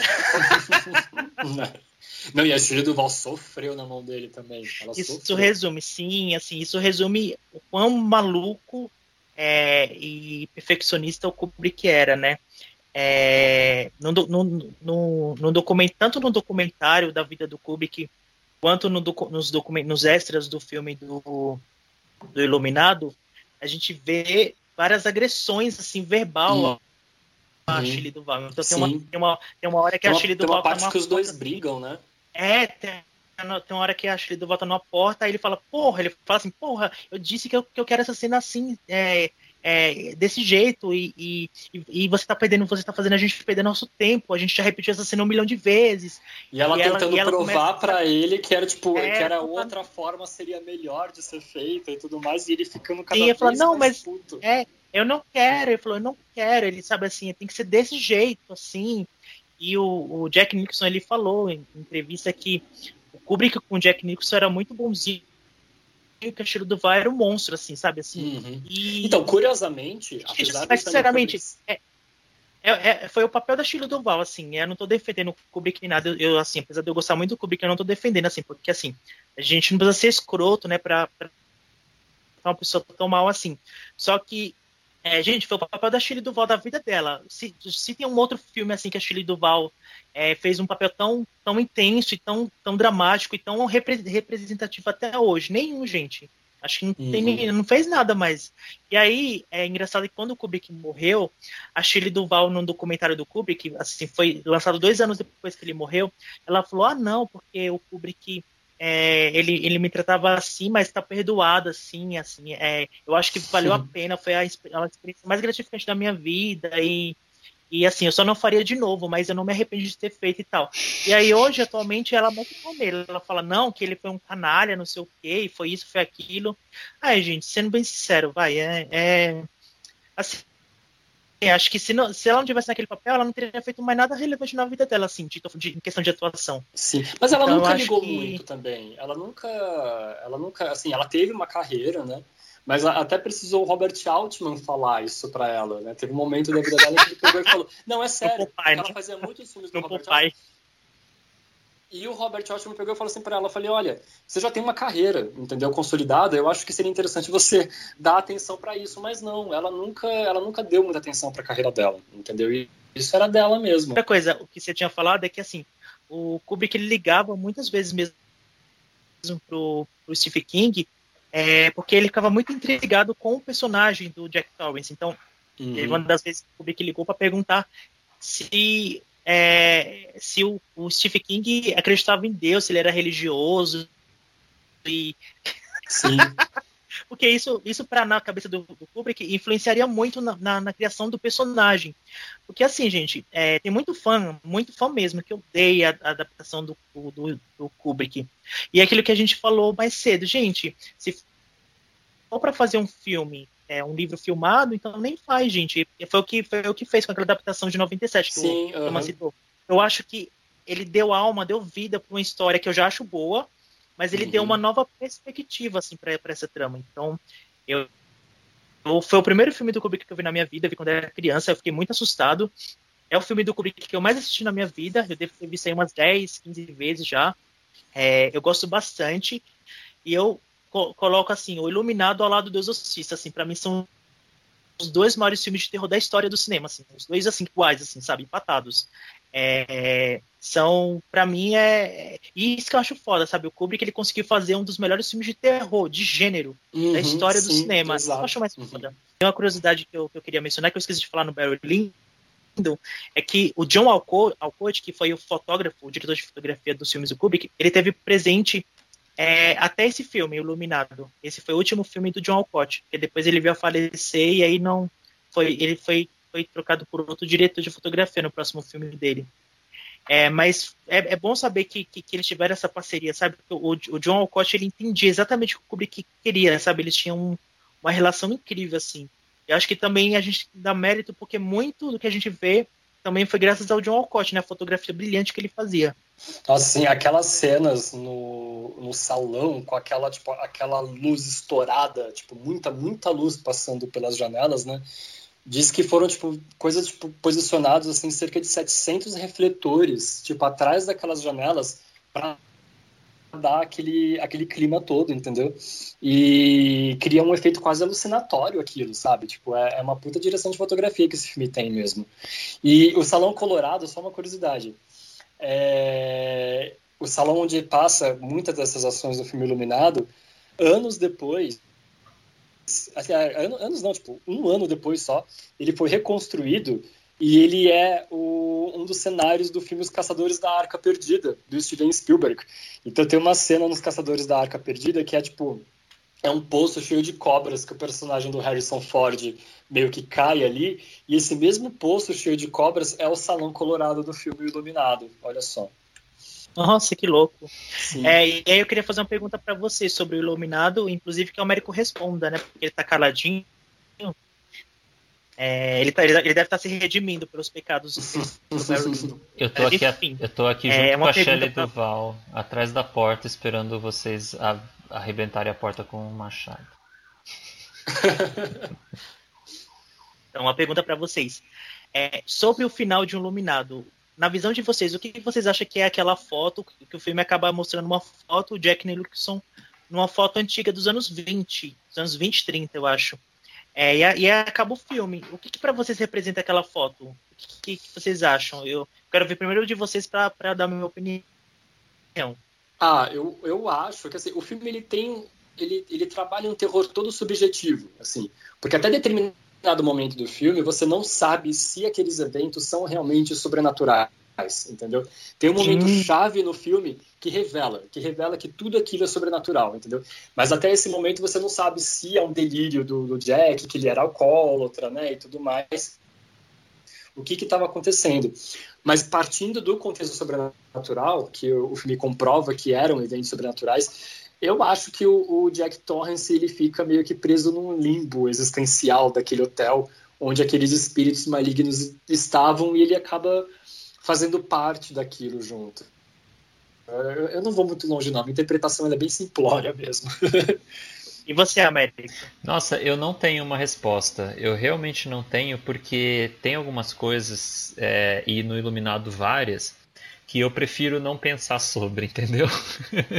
Por eu aceito, tipo porque eu assim? aceito como eu aceito como parte do mistério do filme, entendeu? Então, tipo, eu, não, eu, eu nunca parei para pensar, nunca fui atrás. Eu poderia, com certeza existem teorias sobre isso, né? Eu não sei nem se isso tem no livro, entendeu? Tipo, pra, eu, eu aceitei isso. Acho que filme de terror, para mim, é meio assim, entendeu? É, e aí no Iluminado tem várias dessas coisas assim que eu não fiquei pensando, ah, por que será que acontece isso? Então eu não tenho uma resposta, desculpa. E assim, o que eu acho, assim, eu já, eu já vi várias histórias de teoria, mas eu tava até pensando é, esses dias, é, porque o Iluminado sempre tá passando no HBO de madrugada, né? E aí, esse outro eu acabo pegando um pedacinho do filme. É, e eu fiquei pensando assim, não, tipo, gente, é, tem um momento em que o, o Jack Thomas conversa com o, o cara que está dentro do banheiro e o cara do banheiro fala que, é, que ele matou a própria família dele, né, as filhas Sim. dele e tal. E é, e é, praticamente a mesma história que se repetiria é, ali no caso com Jack Torrance. E aí no final ele fica preso naquela foto. Então eu fiquei pensando com os meus botões. Gente, e se na verdade o Jack Torrance fosse é, essa pessoa que matou essas, uhum. essa, essa família, né? E, e, e, fosse tipo um, um, uma outra pessoa que estivesse vivendo ali naquele contexto, sabe? É, e na verdade fosse tudo coisa da cabeça do dessa pessoa que estivesse nesse hotel. Nossa, mas como que você chegou nisso, Ricardo? tu foi longe, hein?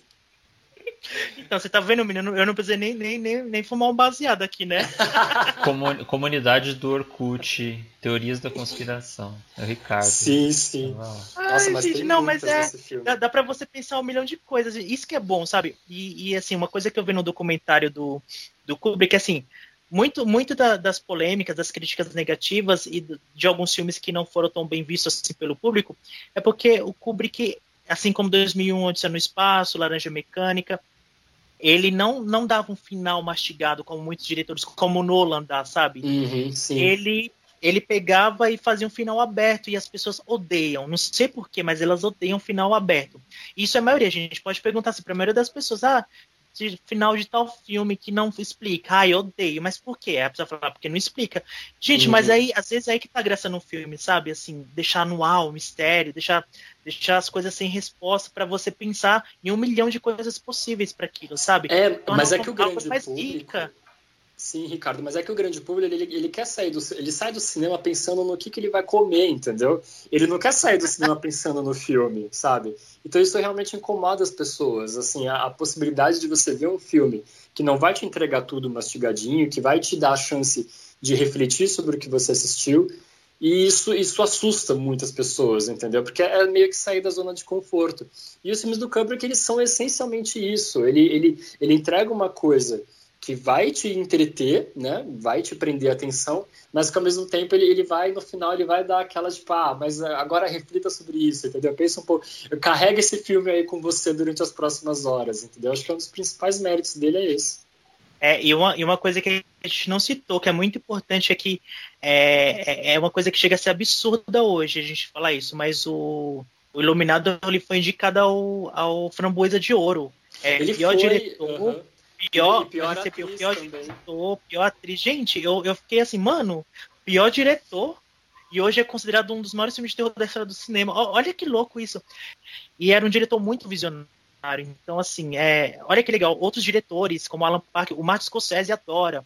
O Martin Scorsese é fã declarado do Kubrick. Ele fala assim que muita coisa que ele fez foi inspirada no Kubrick. Então, Sim. olha que louco isso, né? Um filme que foi indicado a Framboesa de Ouro é, e, e, o quanto ele não foi reconhecido pelo Oscar também, porque o Oscar super esnobava o Kubrick. E hoje Sim. o Oscar, com certeza, se, se o Kubrick tivesse vivo, eles dariam algum jeito de dar um Oscar pro Kubrick, nem que fosse um Oscar honorário. Mas Então, é Américo, triste, ó.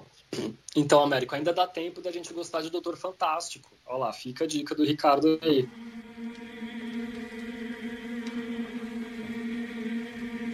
Abre aspas. Entre as muitas coisas que o xadrez nos ensina, uma delas é aprender a controlar a excitação inicial quando algo nos parece estar a correr bem. Ensina-nos a pensar antes de agir e a pensar com a mesma objetividade quando nos vemos em apuros. Quando se faz um filme, pensar uns minutos pode por muitas vezes evitar que se cometa um grande erro fazendo algo que poderia parecer bem à primeira vista. Fecha aspas, Stanley Kubrick. E agora vamos descobrir qual que é o Kubrick favorito do Américo, né? Porque a gente escolheu um, a minha escolha foi uma escolha bem, bem diferente, assim, que ninguém esperava. A escolha do Thomas foi mais popular, sim. É um filme que as pessoas mais gostam, assim, do, do, do Kubrick, ao lado de Laranja Mecânica. E agora, qual será que é a, a escolha do Américo? Américo, conta aí pra gente. É, o meu Kubrick favorito é De Olhos Bem Fechados, o Eyes Wide Shut, de 1999, o último filme do Kubrick.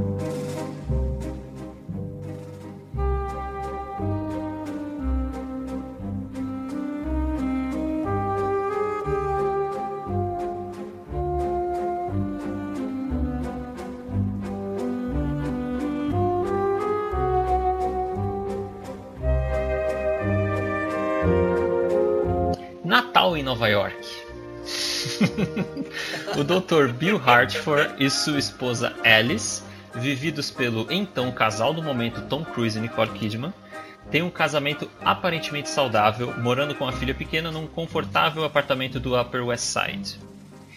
É, mas depois de fumarem um baseado juntos, crianças não usem drogas, Alice confidencia ao marido uma fantasia erótica não concretizada no passado com outro homem. A partir daí, Bill fica obcecado com a ideia, o que o leva a uma jornada pela madrugada, se encontrando com uma prostituta e um velho amigo dos tempos da faculdade, por intermédio de quem ele acaba entrando de penetra numa festa, que é uma espécie de ritual secreto sexual da elite. Depois desse evento, o filme se desdobra em um bizarro thriller erótico, que é um termo que foi usado na época, que questiona a instituição matrimonial, a dicotomia entre o desejo e realidade e a hipocrisia das relações sexuais, principalmente heteronormativas. E tudo isso numa atmosfera onírica que coloca o filme num lugar às vezes perturbador entre sonho e realidade. De Olhos Bem Fechados é o último filme do Kubrick, foi lançado em 99 e o diretor morreu seis dias depois de mostrar o corte final do filme para Warner e não viu o lançamento do filme acontecer. É isso, E esse gente. foi o Gente, essa, essa, essa, essa- Gente, essa foi a sinopse mais longa que eu já vi na minha vida. Não, mais perfeita. Nossa, falou Ai, tudo. vocês Gente, querem, que, não, vocês ele- querem, vocês querem que, que eu faça Filme. menor? Não, não, ele, tá ele, ótimo. ele, ele já falou, ele já falou ah, o filme todo já. Então é, é isso. Esse foi o É isso, gente, acabou. sessão. Vamos pro Revolvido, por favor. Ai, gente. Não, gente, mas, mas de olhos bem fechados é bizarro, né, gente? Nossa, ele foi, eu acho que foi o segundo filme do Kubrick que eu vi, logo depois do Iluminado. Eu lembro que, tipo assim, ele tinha acabado de falecer, então tava toda essa mística em cima dele, e eu tava na, numa locadora com um amigo meu, e a gente, a gente até tinha alugado o Iluminado juntos, aí ficamos cada dia um com a fita, e aí tava lá o de olhos bem fechados, e a moça da locadora não deixou a gente levar o filme. E a gente ficou muito frustrado, a gente ficou muito decepcionado. Por que, que ela não deixou queria você levar? ver. Por causa das cenas de sexo. A gente, tipo, a gente não tinha 18 anos na época, eu acho, eu não sei. Ah, Eu sei que ela não, ela não deixou. E eu fui assistir o filme muito tempo depois só. gente, eu acho engraçado que na sinopse do Wikipedia fala assim, é na noite seguinte em casa a fumar cana cannabis, Alice pensa se ela teve relações sexuais com duas meninas. Nossa, nada a ver. Ai, gente, mas eu, eu não acho que o filme é tão pesado assim, tipo, sexualmente, nem tem muita. Então, eu acho que hoje em dia ele não é. Eu acho que na época talvez sim. Na época eu, eu lembro de até eu ter assistido e ter ficado um pouco chocado, assim. Mas eu acho que hoje em dia não. Hoje em dia ele, ele passa.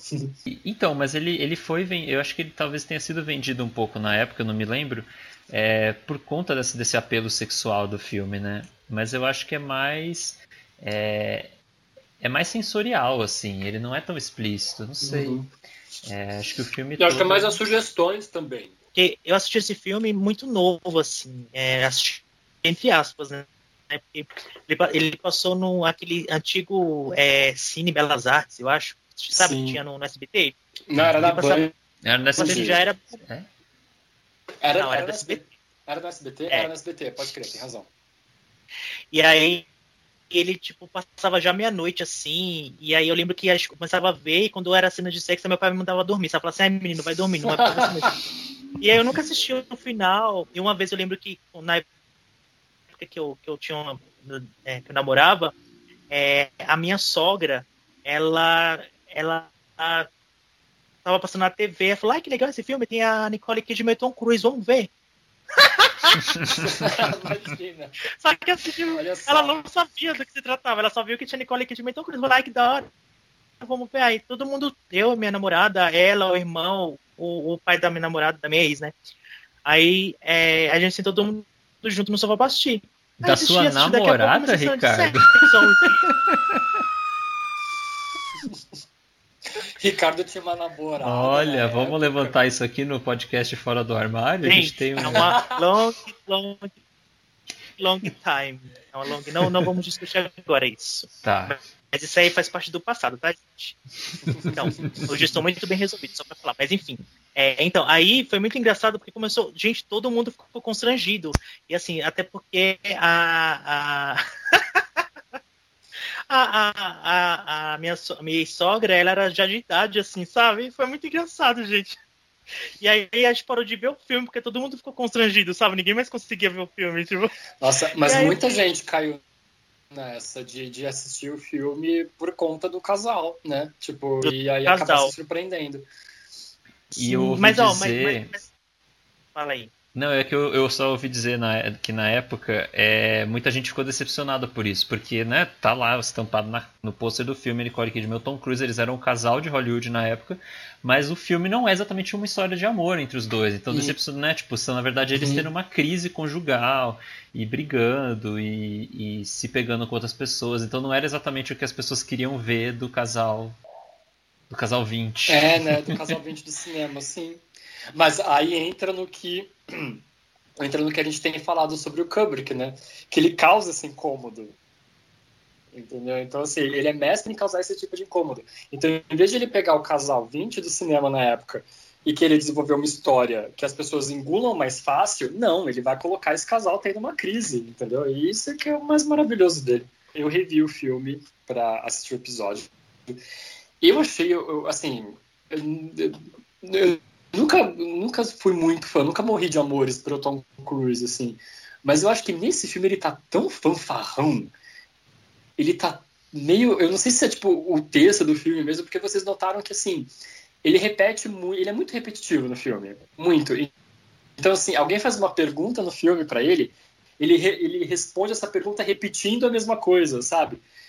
Isso acontece direto. Eu achei ele muito, muito péssimo, assim, em atuação dele nesse filme. Ah, eu não sei eu, se foi proposital, eu, eu discordo. o que, que rolou. Eu, dis, eu discordo. Inclusive, eu acho que é, que esse filme foi lançado no mesmo ano de Magnolia, que foram as duas melhores atu Então, atuações assim, é, é, então, dele, né? Mas eu, eu pensei Só que- Magnolia quando eu tava assistindo, e eu peguei e pensei, falei, ó, ó, eu tava tentando buscar algum filme do Tom Cruise em que eu achava ele bom ator. E eu peguei, porra, Magnolia. Magnolia ele tá ótimo. Mas, nossa, nesse ele não, ele não me desceu. Não me desceu mesmo. Então, mas sabe por que eu discordo? Porque assim, é, eu- hoje eu assisti o documentário, eu tava revendo o documentário do Kubrick, né? Inclusive esse documentário é narrado pelo Tom Cruise, né? E aí Uhum. ele tá dando entrevista e falando, e eu tava vendo, e isso é, é- isso daí, esse documentário é dois anos depois que o, o Kubrick morreu, dois anos depois que o filme foi lançado, né? Sim. E aí eu tava vendo assim a entrevista com, com ele, ele falando, e eu falei, gente, nossa, mas ele, ele assim, pessoalmente, é muito parecido, ele sendo entrevistado é muito parecido com o Tom Cruise do Magnolia. Assim, é muito. Parecia que eu tava vendo. uma- É porque assim, eu falei, gente, ou, ou, ou ele é assim mesmo na vida real, daquele jeito, né? Ou ele, em Magnolia, ele tava interpretando ele mesmo, assim, porque eu fiquei. é Sério, gente, eu fiquei assim, nossa, abismado. E aí, você vê como eu acho boa a interpretação dele no Olhos Bem Fechados, porque o, o Tom Cruise ele é uma pessoa muito expansiva, muito, ele conversa muito, ele é muito. Uhum. Assim, ele, ele gesticula muito com as mãos, ele é muito espalhafatoso. E nesse filme ele tá super contido, ele É, tá super uhum. tímido, ele tá super. Então, assim, pra ele estar assim, então mostra que ele é um bom ator, assim, porque ele não é, ele é o oposto disso. Ele, é tá muito pra desconfortável cima, até, assim. né, em algumas Isso, cenas. então, tá Ele- vendo? Ele fica Se- muito Se você falar isso, é, você falando isso, você admite que então ele é um papel ruim. Não, não, não, não, exato. Eu acho que vendo pelo, pelo que você tá falando, eu, eu tenho que admitir que eu, eu corrijo um pouco o que eu falei, mas foi uma impressão que eu tive dele, assim. Foi tipo. Não, e outra, você tem que entender que assim, ele tava atuando com a mulher dele. Então, imagina, Uhum, você. Sim. tá- assim, tem até aquela famosa cena que os dois estão na cama, né? Ele de cueca e ela de, de roupas íntimas. Eles estão discutindo. Aquela cena foi gravada só eles dois e o Kubrick. E aí, é, na entrevista que o Tom Cruise fala, ele fala que aquela cena foi repetida, acho que 100 vezes, alguma coisa assim do Nossa. tipo. Mas 100 vezes ao longo de muito tempo, assim, de muitos dias, assim. Eles Aham. voltavam a fazer aquela cena e o Tom Cruise nunca entendia por que, que eles repetiam tantas vezes, até que Onde chegar um ele ponto queria que o chegar, Cruise- né?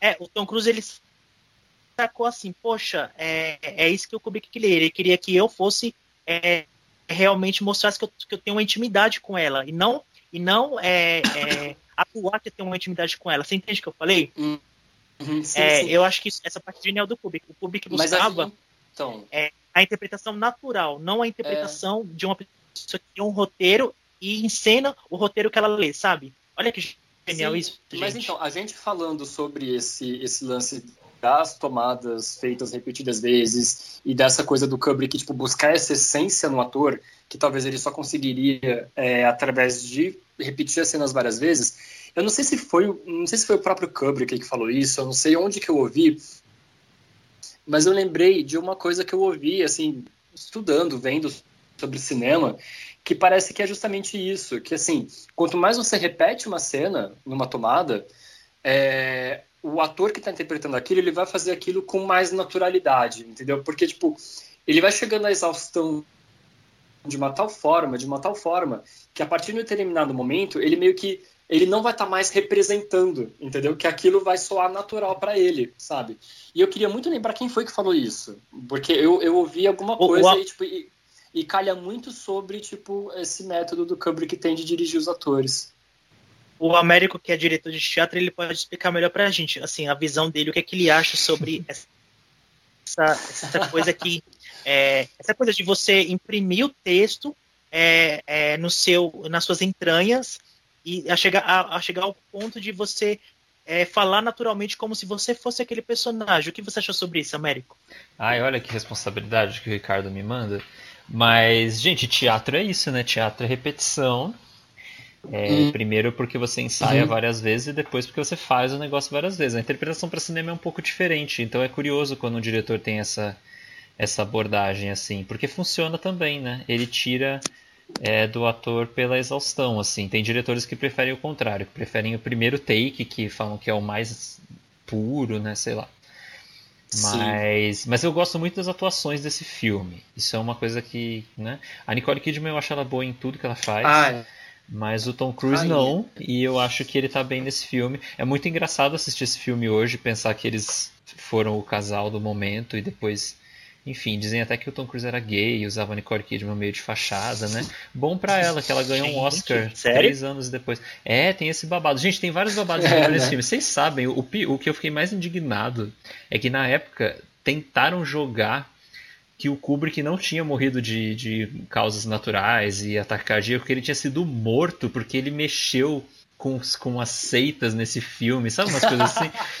Te- tentaram na época jogar essa, essa notícia, assim, mas não colou muito. Mas disseram que ele tinha sido morto. Sabe uma coisa tipo Pasolini, assim? Foi Uhum. morto porque provocou coisas da sociedade. Porque nesse filme tem uma sociedade secreta que é formada por pessoas da elite, né? E o próprio personagem acaba sendo perseguido depois por isso, ou acha que está sendo perseguido. Tudo no filme é meio. Você não sabe exatamente se tá rolando, se não tá. É muito subjetivo, né? É, e eu falei quando eu dei a sinopse né, sobre esse tom onírico, e isso, isso tem muito a ver com o visual do filme, né? Aquelas luzes estouradas, parece que você tá Uhum. num sonho mesmo. Não à toa o filme se passa no Natal, porque eu acho que tem luz de Natal o tempo inteiro, sabe? Tem árvore de Natal em todas as cenas. E assim, o filme se passa em Nova York, mas ele foi filmado na Inglaterra, porque uma coisa que a gente tem que falar aqui é que o Kubrick tinha medo de avião, ele não gostava de viajar de avião. Uhum. Segundo eu pesquisei aqui, ele só viajou de avião na vida dele toda duas vezes só. Uma que foi para filmar, é, o, se não me engano, Spartacus, é, e outra ele fez uma viagem assim, de emergência, assim, para alguma coisa. Mas ele não gostava. Então, assim, olha, ele tinha esse privilégio de, de por medo de avião, eles reconstruíram a Nova York toda em Londres, na Inglaterra, onde ele morava. Incrível É, isso, né? Eles reconstruíram o, bar- o bairro do Village em Nova York, né, que é onde o Tom Cruise anda, e parece que ele mandou pessoas irem a Nova York e medirem assim exatamente a, a distância das Hum. ruas. Foi uma coisa milimétrica assim. E Nossa, mas que magia que é o cinema, né, gente? Porque, tipo, eu tava assistindo, eu não sabia disso. E eu tava assistindo o filme e tinha certeza que era Natal em Nova York. Juro pra Pro- vocês. provavelmente Que magia, era Né? Era abril assim, sabe? Não- É, né? Na verdade foi, a gente comentou isso no começo, né? É, foi- não, a- a- é, as gravações começaram em novembro de 96. Então, assim, em Nossa. algum momento foi Natal. Foi Natal mais de uma vez, porque foram 400 dias de filmagem, só pegou dois natais. É, mas, ah, gente, mas é é isso, assim, eu gosto, eu, eu gosto do filme por isso, sabe? Eu acho que ele tem essa coisa de você não saber se é um sonho, ele vai e mexe com a coisa erótica, mas eu não acho que ele é um filme erótico no sentido de que ele, ele não me desperta nada, assim, Uhum. tipo, sexual, sabe? Tipo, tem outros filmes que fazem mais isso, assim. Normalmente filmes que falam sobre sexo sempre aparece, né? Tipo, parece um boy ali, você E os meio... filmes do Né, América? Ai, olha, voltou, fazia 10 episódios você não falava disso. Mas eu. E, e aquela parte da seita que tem aquele ritual que a gente assiste aquilo inteiro e aquela câmera. Uhum. Aliás, é legal falar da câmera, né? A câmera em vários momentos ela faz movimentos circulares. Então, no, no baile, no começo. Isso também Sim. acho que, acho que tem um pouco a ver com essa criação desse, dessa coisa meio. É, você fica um pouco zonzo, assim. E aquele ritual é bizarro, aquela música que não sai da sua cabeça depois.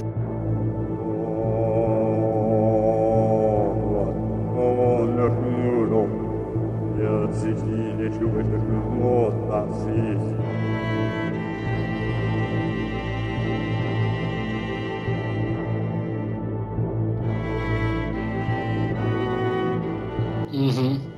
Falou da música, a música, essa música da, da cena do ritual, ela é composta pela Jocelyn Pook, se chama Masked Ball, Baile de Máscaras, né?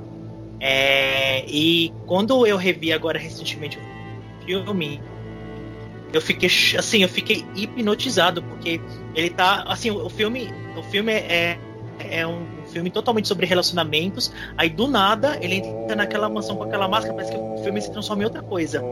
Você fica completamente é, assim, boquiaberto, porque ele pega você e, e, e, você não para de olhar aquilo, sabe? Aquela música. Aquela música é uma música em, em rom, é, romeno, é, cantada de trás para frente. É, e eles citam de, de, de seitas é, da maçonaria, de seitas, essas seitas secretas, sabe? Na época era secreta, hoje não é mais tão secreta assim. Mas é tipo como se fosse uma oração, e é muito bizarro, porque de trás para frente. E, Gente, eu disse e, e eu gosto. eu gosto muito dessa música que às vezes eu coloco pra escutar, sabe? Eu tô no meu quarto, eu coloco no meu Spotify e fico escutando ela. Eu acho incrível, gente, assim, acho. E as máscaras, né, gente? Eu fico com medo, é, uma, é, uma, é muito bizarro, né, gente, aquelas máscaras. Sim, é bizarro. Sim, muito bem feitas. E, ah, você sabe uma curiosidade do filme? Hum. É, a Kate Blanchett, ela está no filme ela ela dubla a assim? voz, ela dubla a voz da mulher mascarada que ajuda ele no naquela festa. Porque dizem Olha. que a atriz gravou, a atriz gravou a voz normal, mas parece que ela não tinha um sotaque americano convincente, acho que a atriz era britânica. E aí, por sugestão é. do Tom Cruise e da Nicole Kidman, eles indicaram a Kate Blanchett. Então ela tá. A voz daquela mulher que ajuda ele na festa, que fala pra ele ir embora e tal, é dela. É curioso. Ele não tá Nossa, tá acreditado no filme, porque eu olhei depois uhum. créditos e não. Não tá. A última palavra que a Nicole Kidman fala no filme é foda-se. Foda-se. é, é, alguma coisa assim tipo. O final era... é maravilhoso desse filme. É, e o final foi escrito é... no set. Aquele final. Ele reescreveu. Mas daí eu não sabia. Mas, Américo, por que De Olhos Bem Fechados é o seu Kubrick favorito? Ai, gente, porque é um filme muito chique. É por isso. eu, eu, eu tá podia estar. Assim, tem aqui, e, não, e também porque tem aquela olhadinha clássica da Nicole Kidman pra câmera, né? Que até hoje é um, uma das uhum. imagens mais icônicas dela, que ela tá sentada na Sim. mesa de óculos. É, eu acho um filme muito chique, sabe? Natal em Nova York e tal. Mas brincadeiras à parte, não que isso seja uma brincadeira, é, eu acho que eu, eu gosto disso, assim, desse tom é, meio sombrio do filme, né? Ele não chega a ser, ele é quase assustador, na verdade, o filme. Uhum. É, e criar isso para discutir é, as relações amorosas, assim, e de certa forma criticar, eu acho bem legal. Mas é por isso. abre aspas. Se pode ser escrito ou pensado, pode ser filmado. Fecha aspas, Stanley Kubrick. Gente, impossível, né? A gente, para falar do Kubrick, daria pra fazer uma temporada inteira da última sessão só falando dele. Nossa, sim. Mas acho que a gente cumpriu um pouquinho.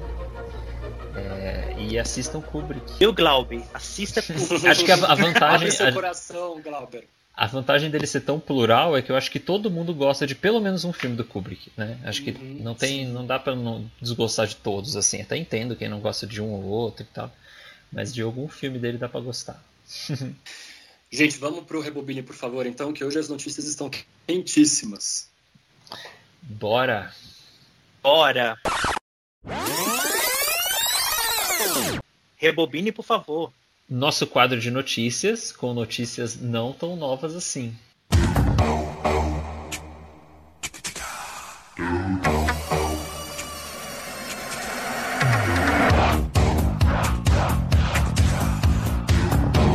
É, eu vou começar falando da notícia aqui, lógico, eu tenho que né, sempre aqui trazer. Bacurau, filme de Kleber Mendonça com Juliano Dorelli, foi indicado ao Gotham Arts 2020. Gente, já, já faz um. Parece que faz um tempão, né? Que, que a gente tá falando de Bacurau, que Bacurau é que as pessoas falam, mas você vê como ele ainda tá em alta, é tanto que ele foi indicado por um prêmio super importante. É um dos prêmios que abre a temporada de Oscar é, nos Estados Unidos. O Gotham é tipo um festival de filmes independente. Então ele foi indicado na, na categoria de melhor filme internacional. Isso abre precedente para ser indicado em outras premiações incluindo, quem sabe, Globo de Ouro e até o Oscar. Gente, e aí, o que vocês têm a falar sobre essa notícia? Ah, eu, eu acho esperado. eu acho que assim, estamos aí na, na torcida para Bacurau conseguir aí uma, uma vaga em algumas indicações do Oscar, porque merece, né? Eu Ai, gente, será que vai, vai, ele vai repetir o que, que? Fala aí. Não, eu, só, eu, eu, confesso que eu fico bastante surpreso, sabe por quê? Eu não acho que Bacurau seja um filme, porque normalmente o, essas premiações, quando, quando indicam... Não, calma, meu Deus, foi reticente.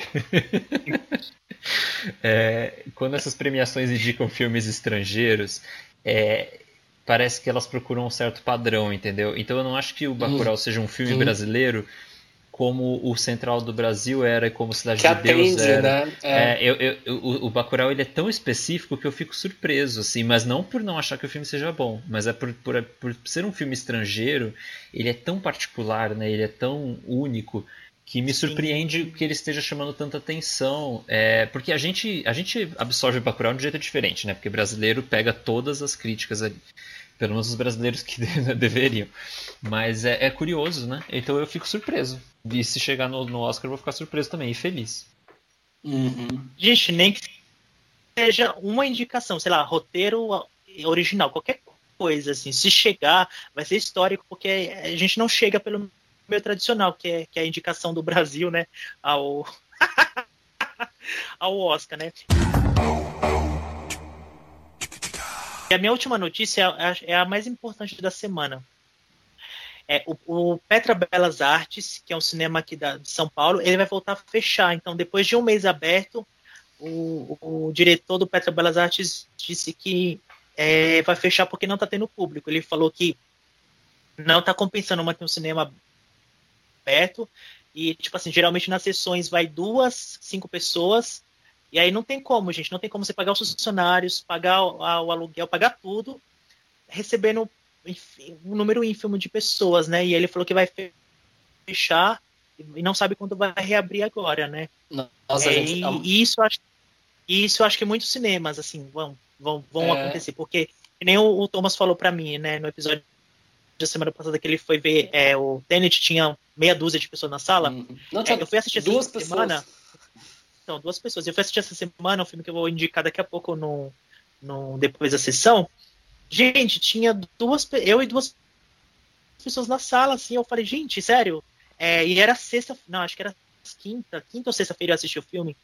É, era noite já, era um horário super acessível. Ninguém tá indo. Gente, você vai nos cinemas, não tem mais aquelas filas que, que tinha, não só por causa da pandemia, mas é, acho que as pessoas perderam interesse, sabe? Porque. Então, é isso eu, que eu queria comentar também. Será que. Porque eu, eu fiquei com essa mesma impressão de que parece que as pessoas perderam interesse, entendeu? É claro, ainda não é o momento ideal para se voltar a frequentar o cinema, mesmo com todos os cuidados que os estabelecimentos eles estão tendo, mas é, é, foi uma mudança muito drástica, né? Tipo, o cinema não é prioridade das pessoas, né? E aí o meu medo é que então, mesmo mas... depois de uma vacina continue deixando de ser a prioridade, que as pessoas deixem de ir para o cinema, porque, sei lá, parece que ele está perto disso, não sei. Eu tive uma impressão muito mas, assim, errada assim, também. O próprio, o próprio diretor da Petra Belas Artes, ele, na, na entrevista que ele deu, ele falou que é, não entende como os bares, os barzinhos estão lotados mercados. Uhum. Eu, aqui, eu vou, eu vou sempre, toda semana eu vou no mercado aqui do, do lado de casa. Gente, eu vou, posso, pode ser o dia que o mercado tá lotado, filas enormes, aquele monte de gente. É, você vai no shopping, eu fui no, esse shopping, é, é, eu fui no shopping agora, assisti o filme na sexta. Gente, o shopping tava lotado, a praça de alimentação tava lotada, sem brincadeira. Eu fiquei, eu vou aqui em Osasco. Eu falei, gente, eu não vou nem comer aqui. Eu fiquei tão agoniado que eu falei, eu saí de lá, não quis nem comer no shopping. Falei, não, eu vou, vou pedir alguma coisa no iFood de casa, porque não dá, gente, tava muito lotado. E, assim, pessoas, as pessoas chegando com, com, com, família, com todo mundo.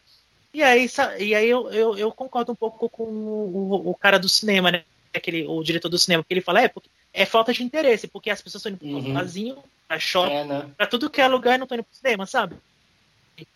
E aí, aí você vê nos comentários, que eu achei engraçado, é, é, engraçado não, porque eu achei a gente trazer várias pessoas comentando assim, no, no post que tá, tinha essa notícia. Ah, mas vocês têm que entender que o público que vai para o cinema é um público consciente. Então, esse público que vai no cinema, a maioria dessas pessoas não, elas não estão no barzinho, não estão no shopping, elas estão em casa ainda se resguardando. É, e talvez esse público mais específico de cinema, que, que é o fiel mesmo, público fiel, eles são pessoas mais conscientes. E aí por um lado faz sentido esse comentário. O Américo não quer comentar nada porque o Américo está em isolamento ainda. Então, eu ia comentar exatamente isso que você acabou de falar. Eu acho que não é o mesmo público do barzinho. É claro que também é, né? Inclusive eu tô aí, né? Nos barzinhos e nos cinemas. Mas eu, por exemplo, tô em isolamento. É... Ah, gente, é, me convidem para os dois rolês, eu adoro. É, mas eu tô em isolamento ainda, eu não vou nos cinemas ainda. É, e muita gente tá. Mas também tem outra coisa, assim, o cinema estava sendo uma atividade muito cara e muito Uhum. trabalhosa também, porque assim, é, apesar de ser muito caro, é, tinha, sabe, tinha dias que você sabia que não dava para ir no cinema, sabe, que não ia conseguir ingresso e tinha que comprar antes, não sei o quê. Então assim, é uma atividade que estava sendo um pouco cansativa para as pessoas de modo geral, né?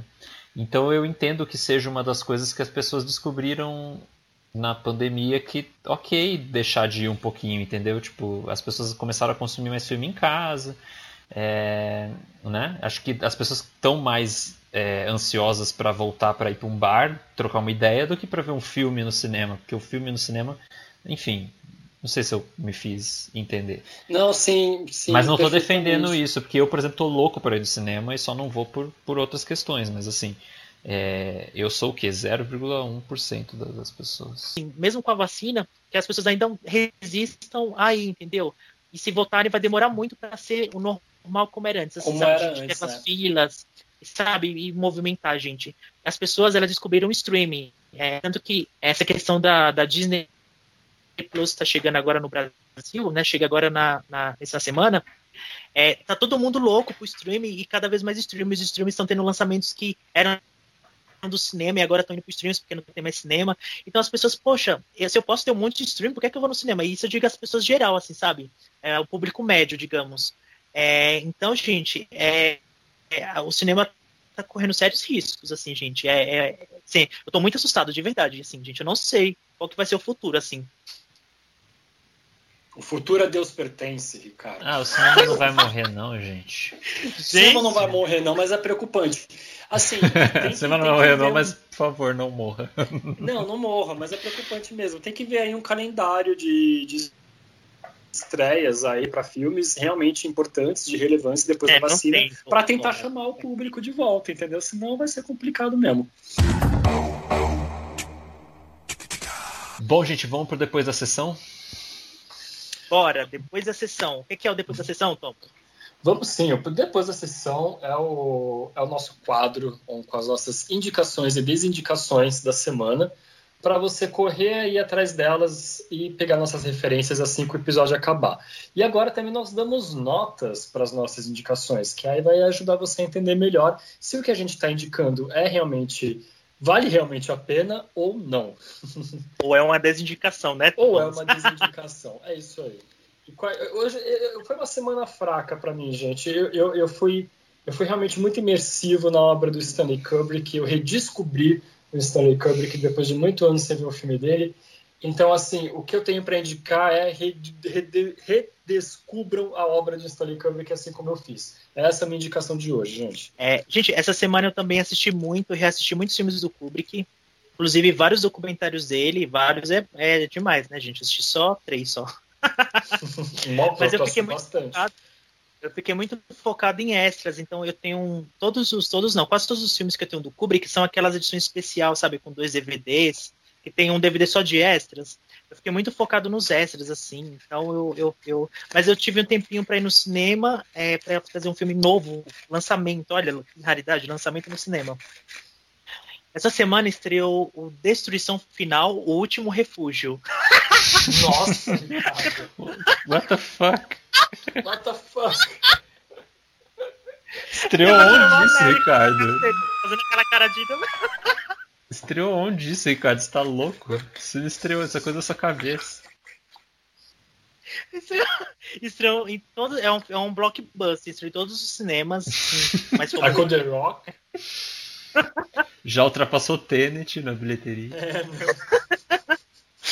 Destruição Final, o último refúgio, é, esse título, gente, é um título tosco mesmo, eu admito, porque o nome original do, do filme é, Gro, é Gre- Greenland, né? Aí vocês vão me perguntar, nossa, mas por que, que você foi assistir esse filme? Então, o Américo e o Thomas sabem que tenho uma queda por filmes de catástrofe, de é, filme de, de que destrói o mundo, você sabe que eu amo. O Gustavo Camargo também ama esses filmes de cinema catástrofe. Então, Gus- Gustavo Camargo, do Papo de Trilha, você não está sozinho, tá? Você está Estamos juntos nessa. Só foi vocês E dois aí, nesse gente? filme.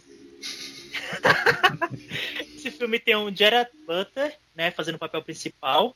É um ator que sempre tá, inclusive, nesses filmes de ação, nesses filmes assim. E tem a Morena Ba- Bacarin, que ela é uma brasileira, né? Gente tá nesse filme também. Eu fiquei surpreso com ela, é a esposa do Gerard Butler no filme. O filme ele conta a história de uma família é, que, ele- que eles estão é, vendo, estão preparando um aniversário, uma festinha pro filho. E aí eles chamam os vizinhos e tudo. Aí é noticiado na TV que o meteoro vai cair, mas isso já está sendo falado há vários dias. Não que o meteoro vai cair, que um cometa vai passar pela Terra, mas não vai cair. Só que, por algum motivo, é, é, a NASA ela esconde essa informação que vai cair para não causar pânico na população, porque não tem o que fazer, porque é um, é um período de tempo muito curto. E o, e, o, e o cometa acaba entrando na Terra e caindo, e destrói, tipo, sei lá, destrói um, a Flórida inteira, que são vários pedaços. O primeiro pedaço destrói a Flórida inteira. E aí, é, é muito legal essa cena, porque o filme ele tenta dar uma. um- uma o diretor, o Rick Woma Wang, ele tenta dar uma visão realista de como seria o fim do mundo. E acho que isso foi o que eu, que eu achei mais bacana no filme. É, é tudo muito real. Então a família tá na festa, e aí vê a notícia na TV e do nada, tipo, cai um meteoro. E aí você sente o impacto, e aí eles correm. Gente, é muito legal, assim, é muito bem feito, assim. Eu fiquei surpreso porque o filme, ele, ele essa parte técnica, ele é, ele é impressionante, sim. E aí eu falei, pronto, agora vai começar o que eu gosto, vou ver tudo sendo destruído. Só que não, o filme, ele me surpreende mais uma vez, porque ele vai, na verdade, contar a história de um drama dessa família. Então, o filme só vai ter mais outras duas grandes cenas de destruição, mais uma na metade e outra no final, e são super rápidas. Então, o filme tem duas horas de duração e o resto inteiro do filme é o drama dessa família tentando sobreviver. É, e aí eu fiquei falando, gente, mas que diferente isso. E talvez decepcione as pessoas, porque as pessoas vão pensando que vai ter muita destruição, e não tem. Tem pouquíssima destruição no filme. É, e aí e a gente acompanha o Jared Butler, o filho dele e a mulher tentando sobreviver, e aí eles a, a cena que eles saem, é, deixa a vizinhança, é muito, é muito, muito chocante, muito real, assim.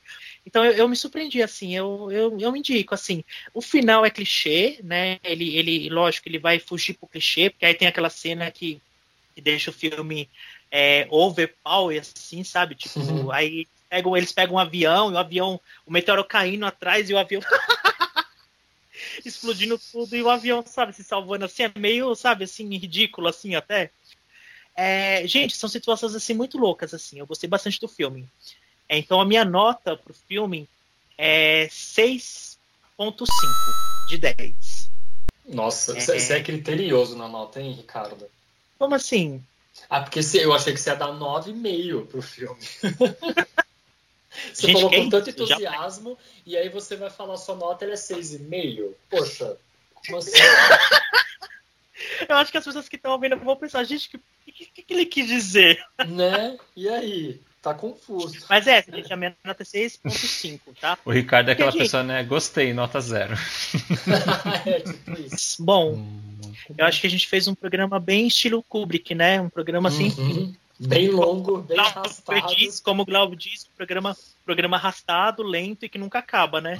Aham, vai ser tipo isso mesmo. Sim. Bom, gente, vamos finalizar então mandando um, um beijo, um abraço para os nossos ouvintes que ficaram firmes com a gente até agora. Obrigado pela paciência. E esse foi o Última Sessão. Última sessão. Última sessão. Acabou.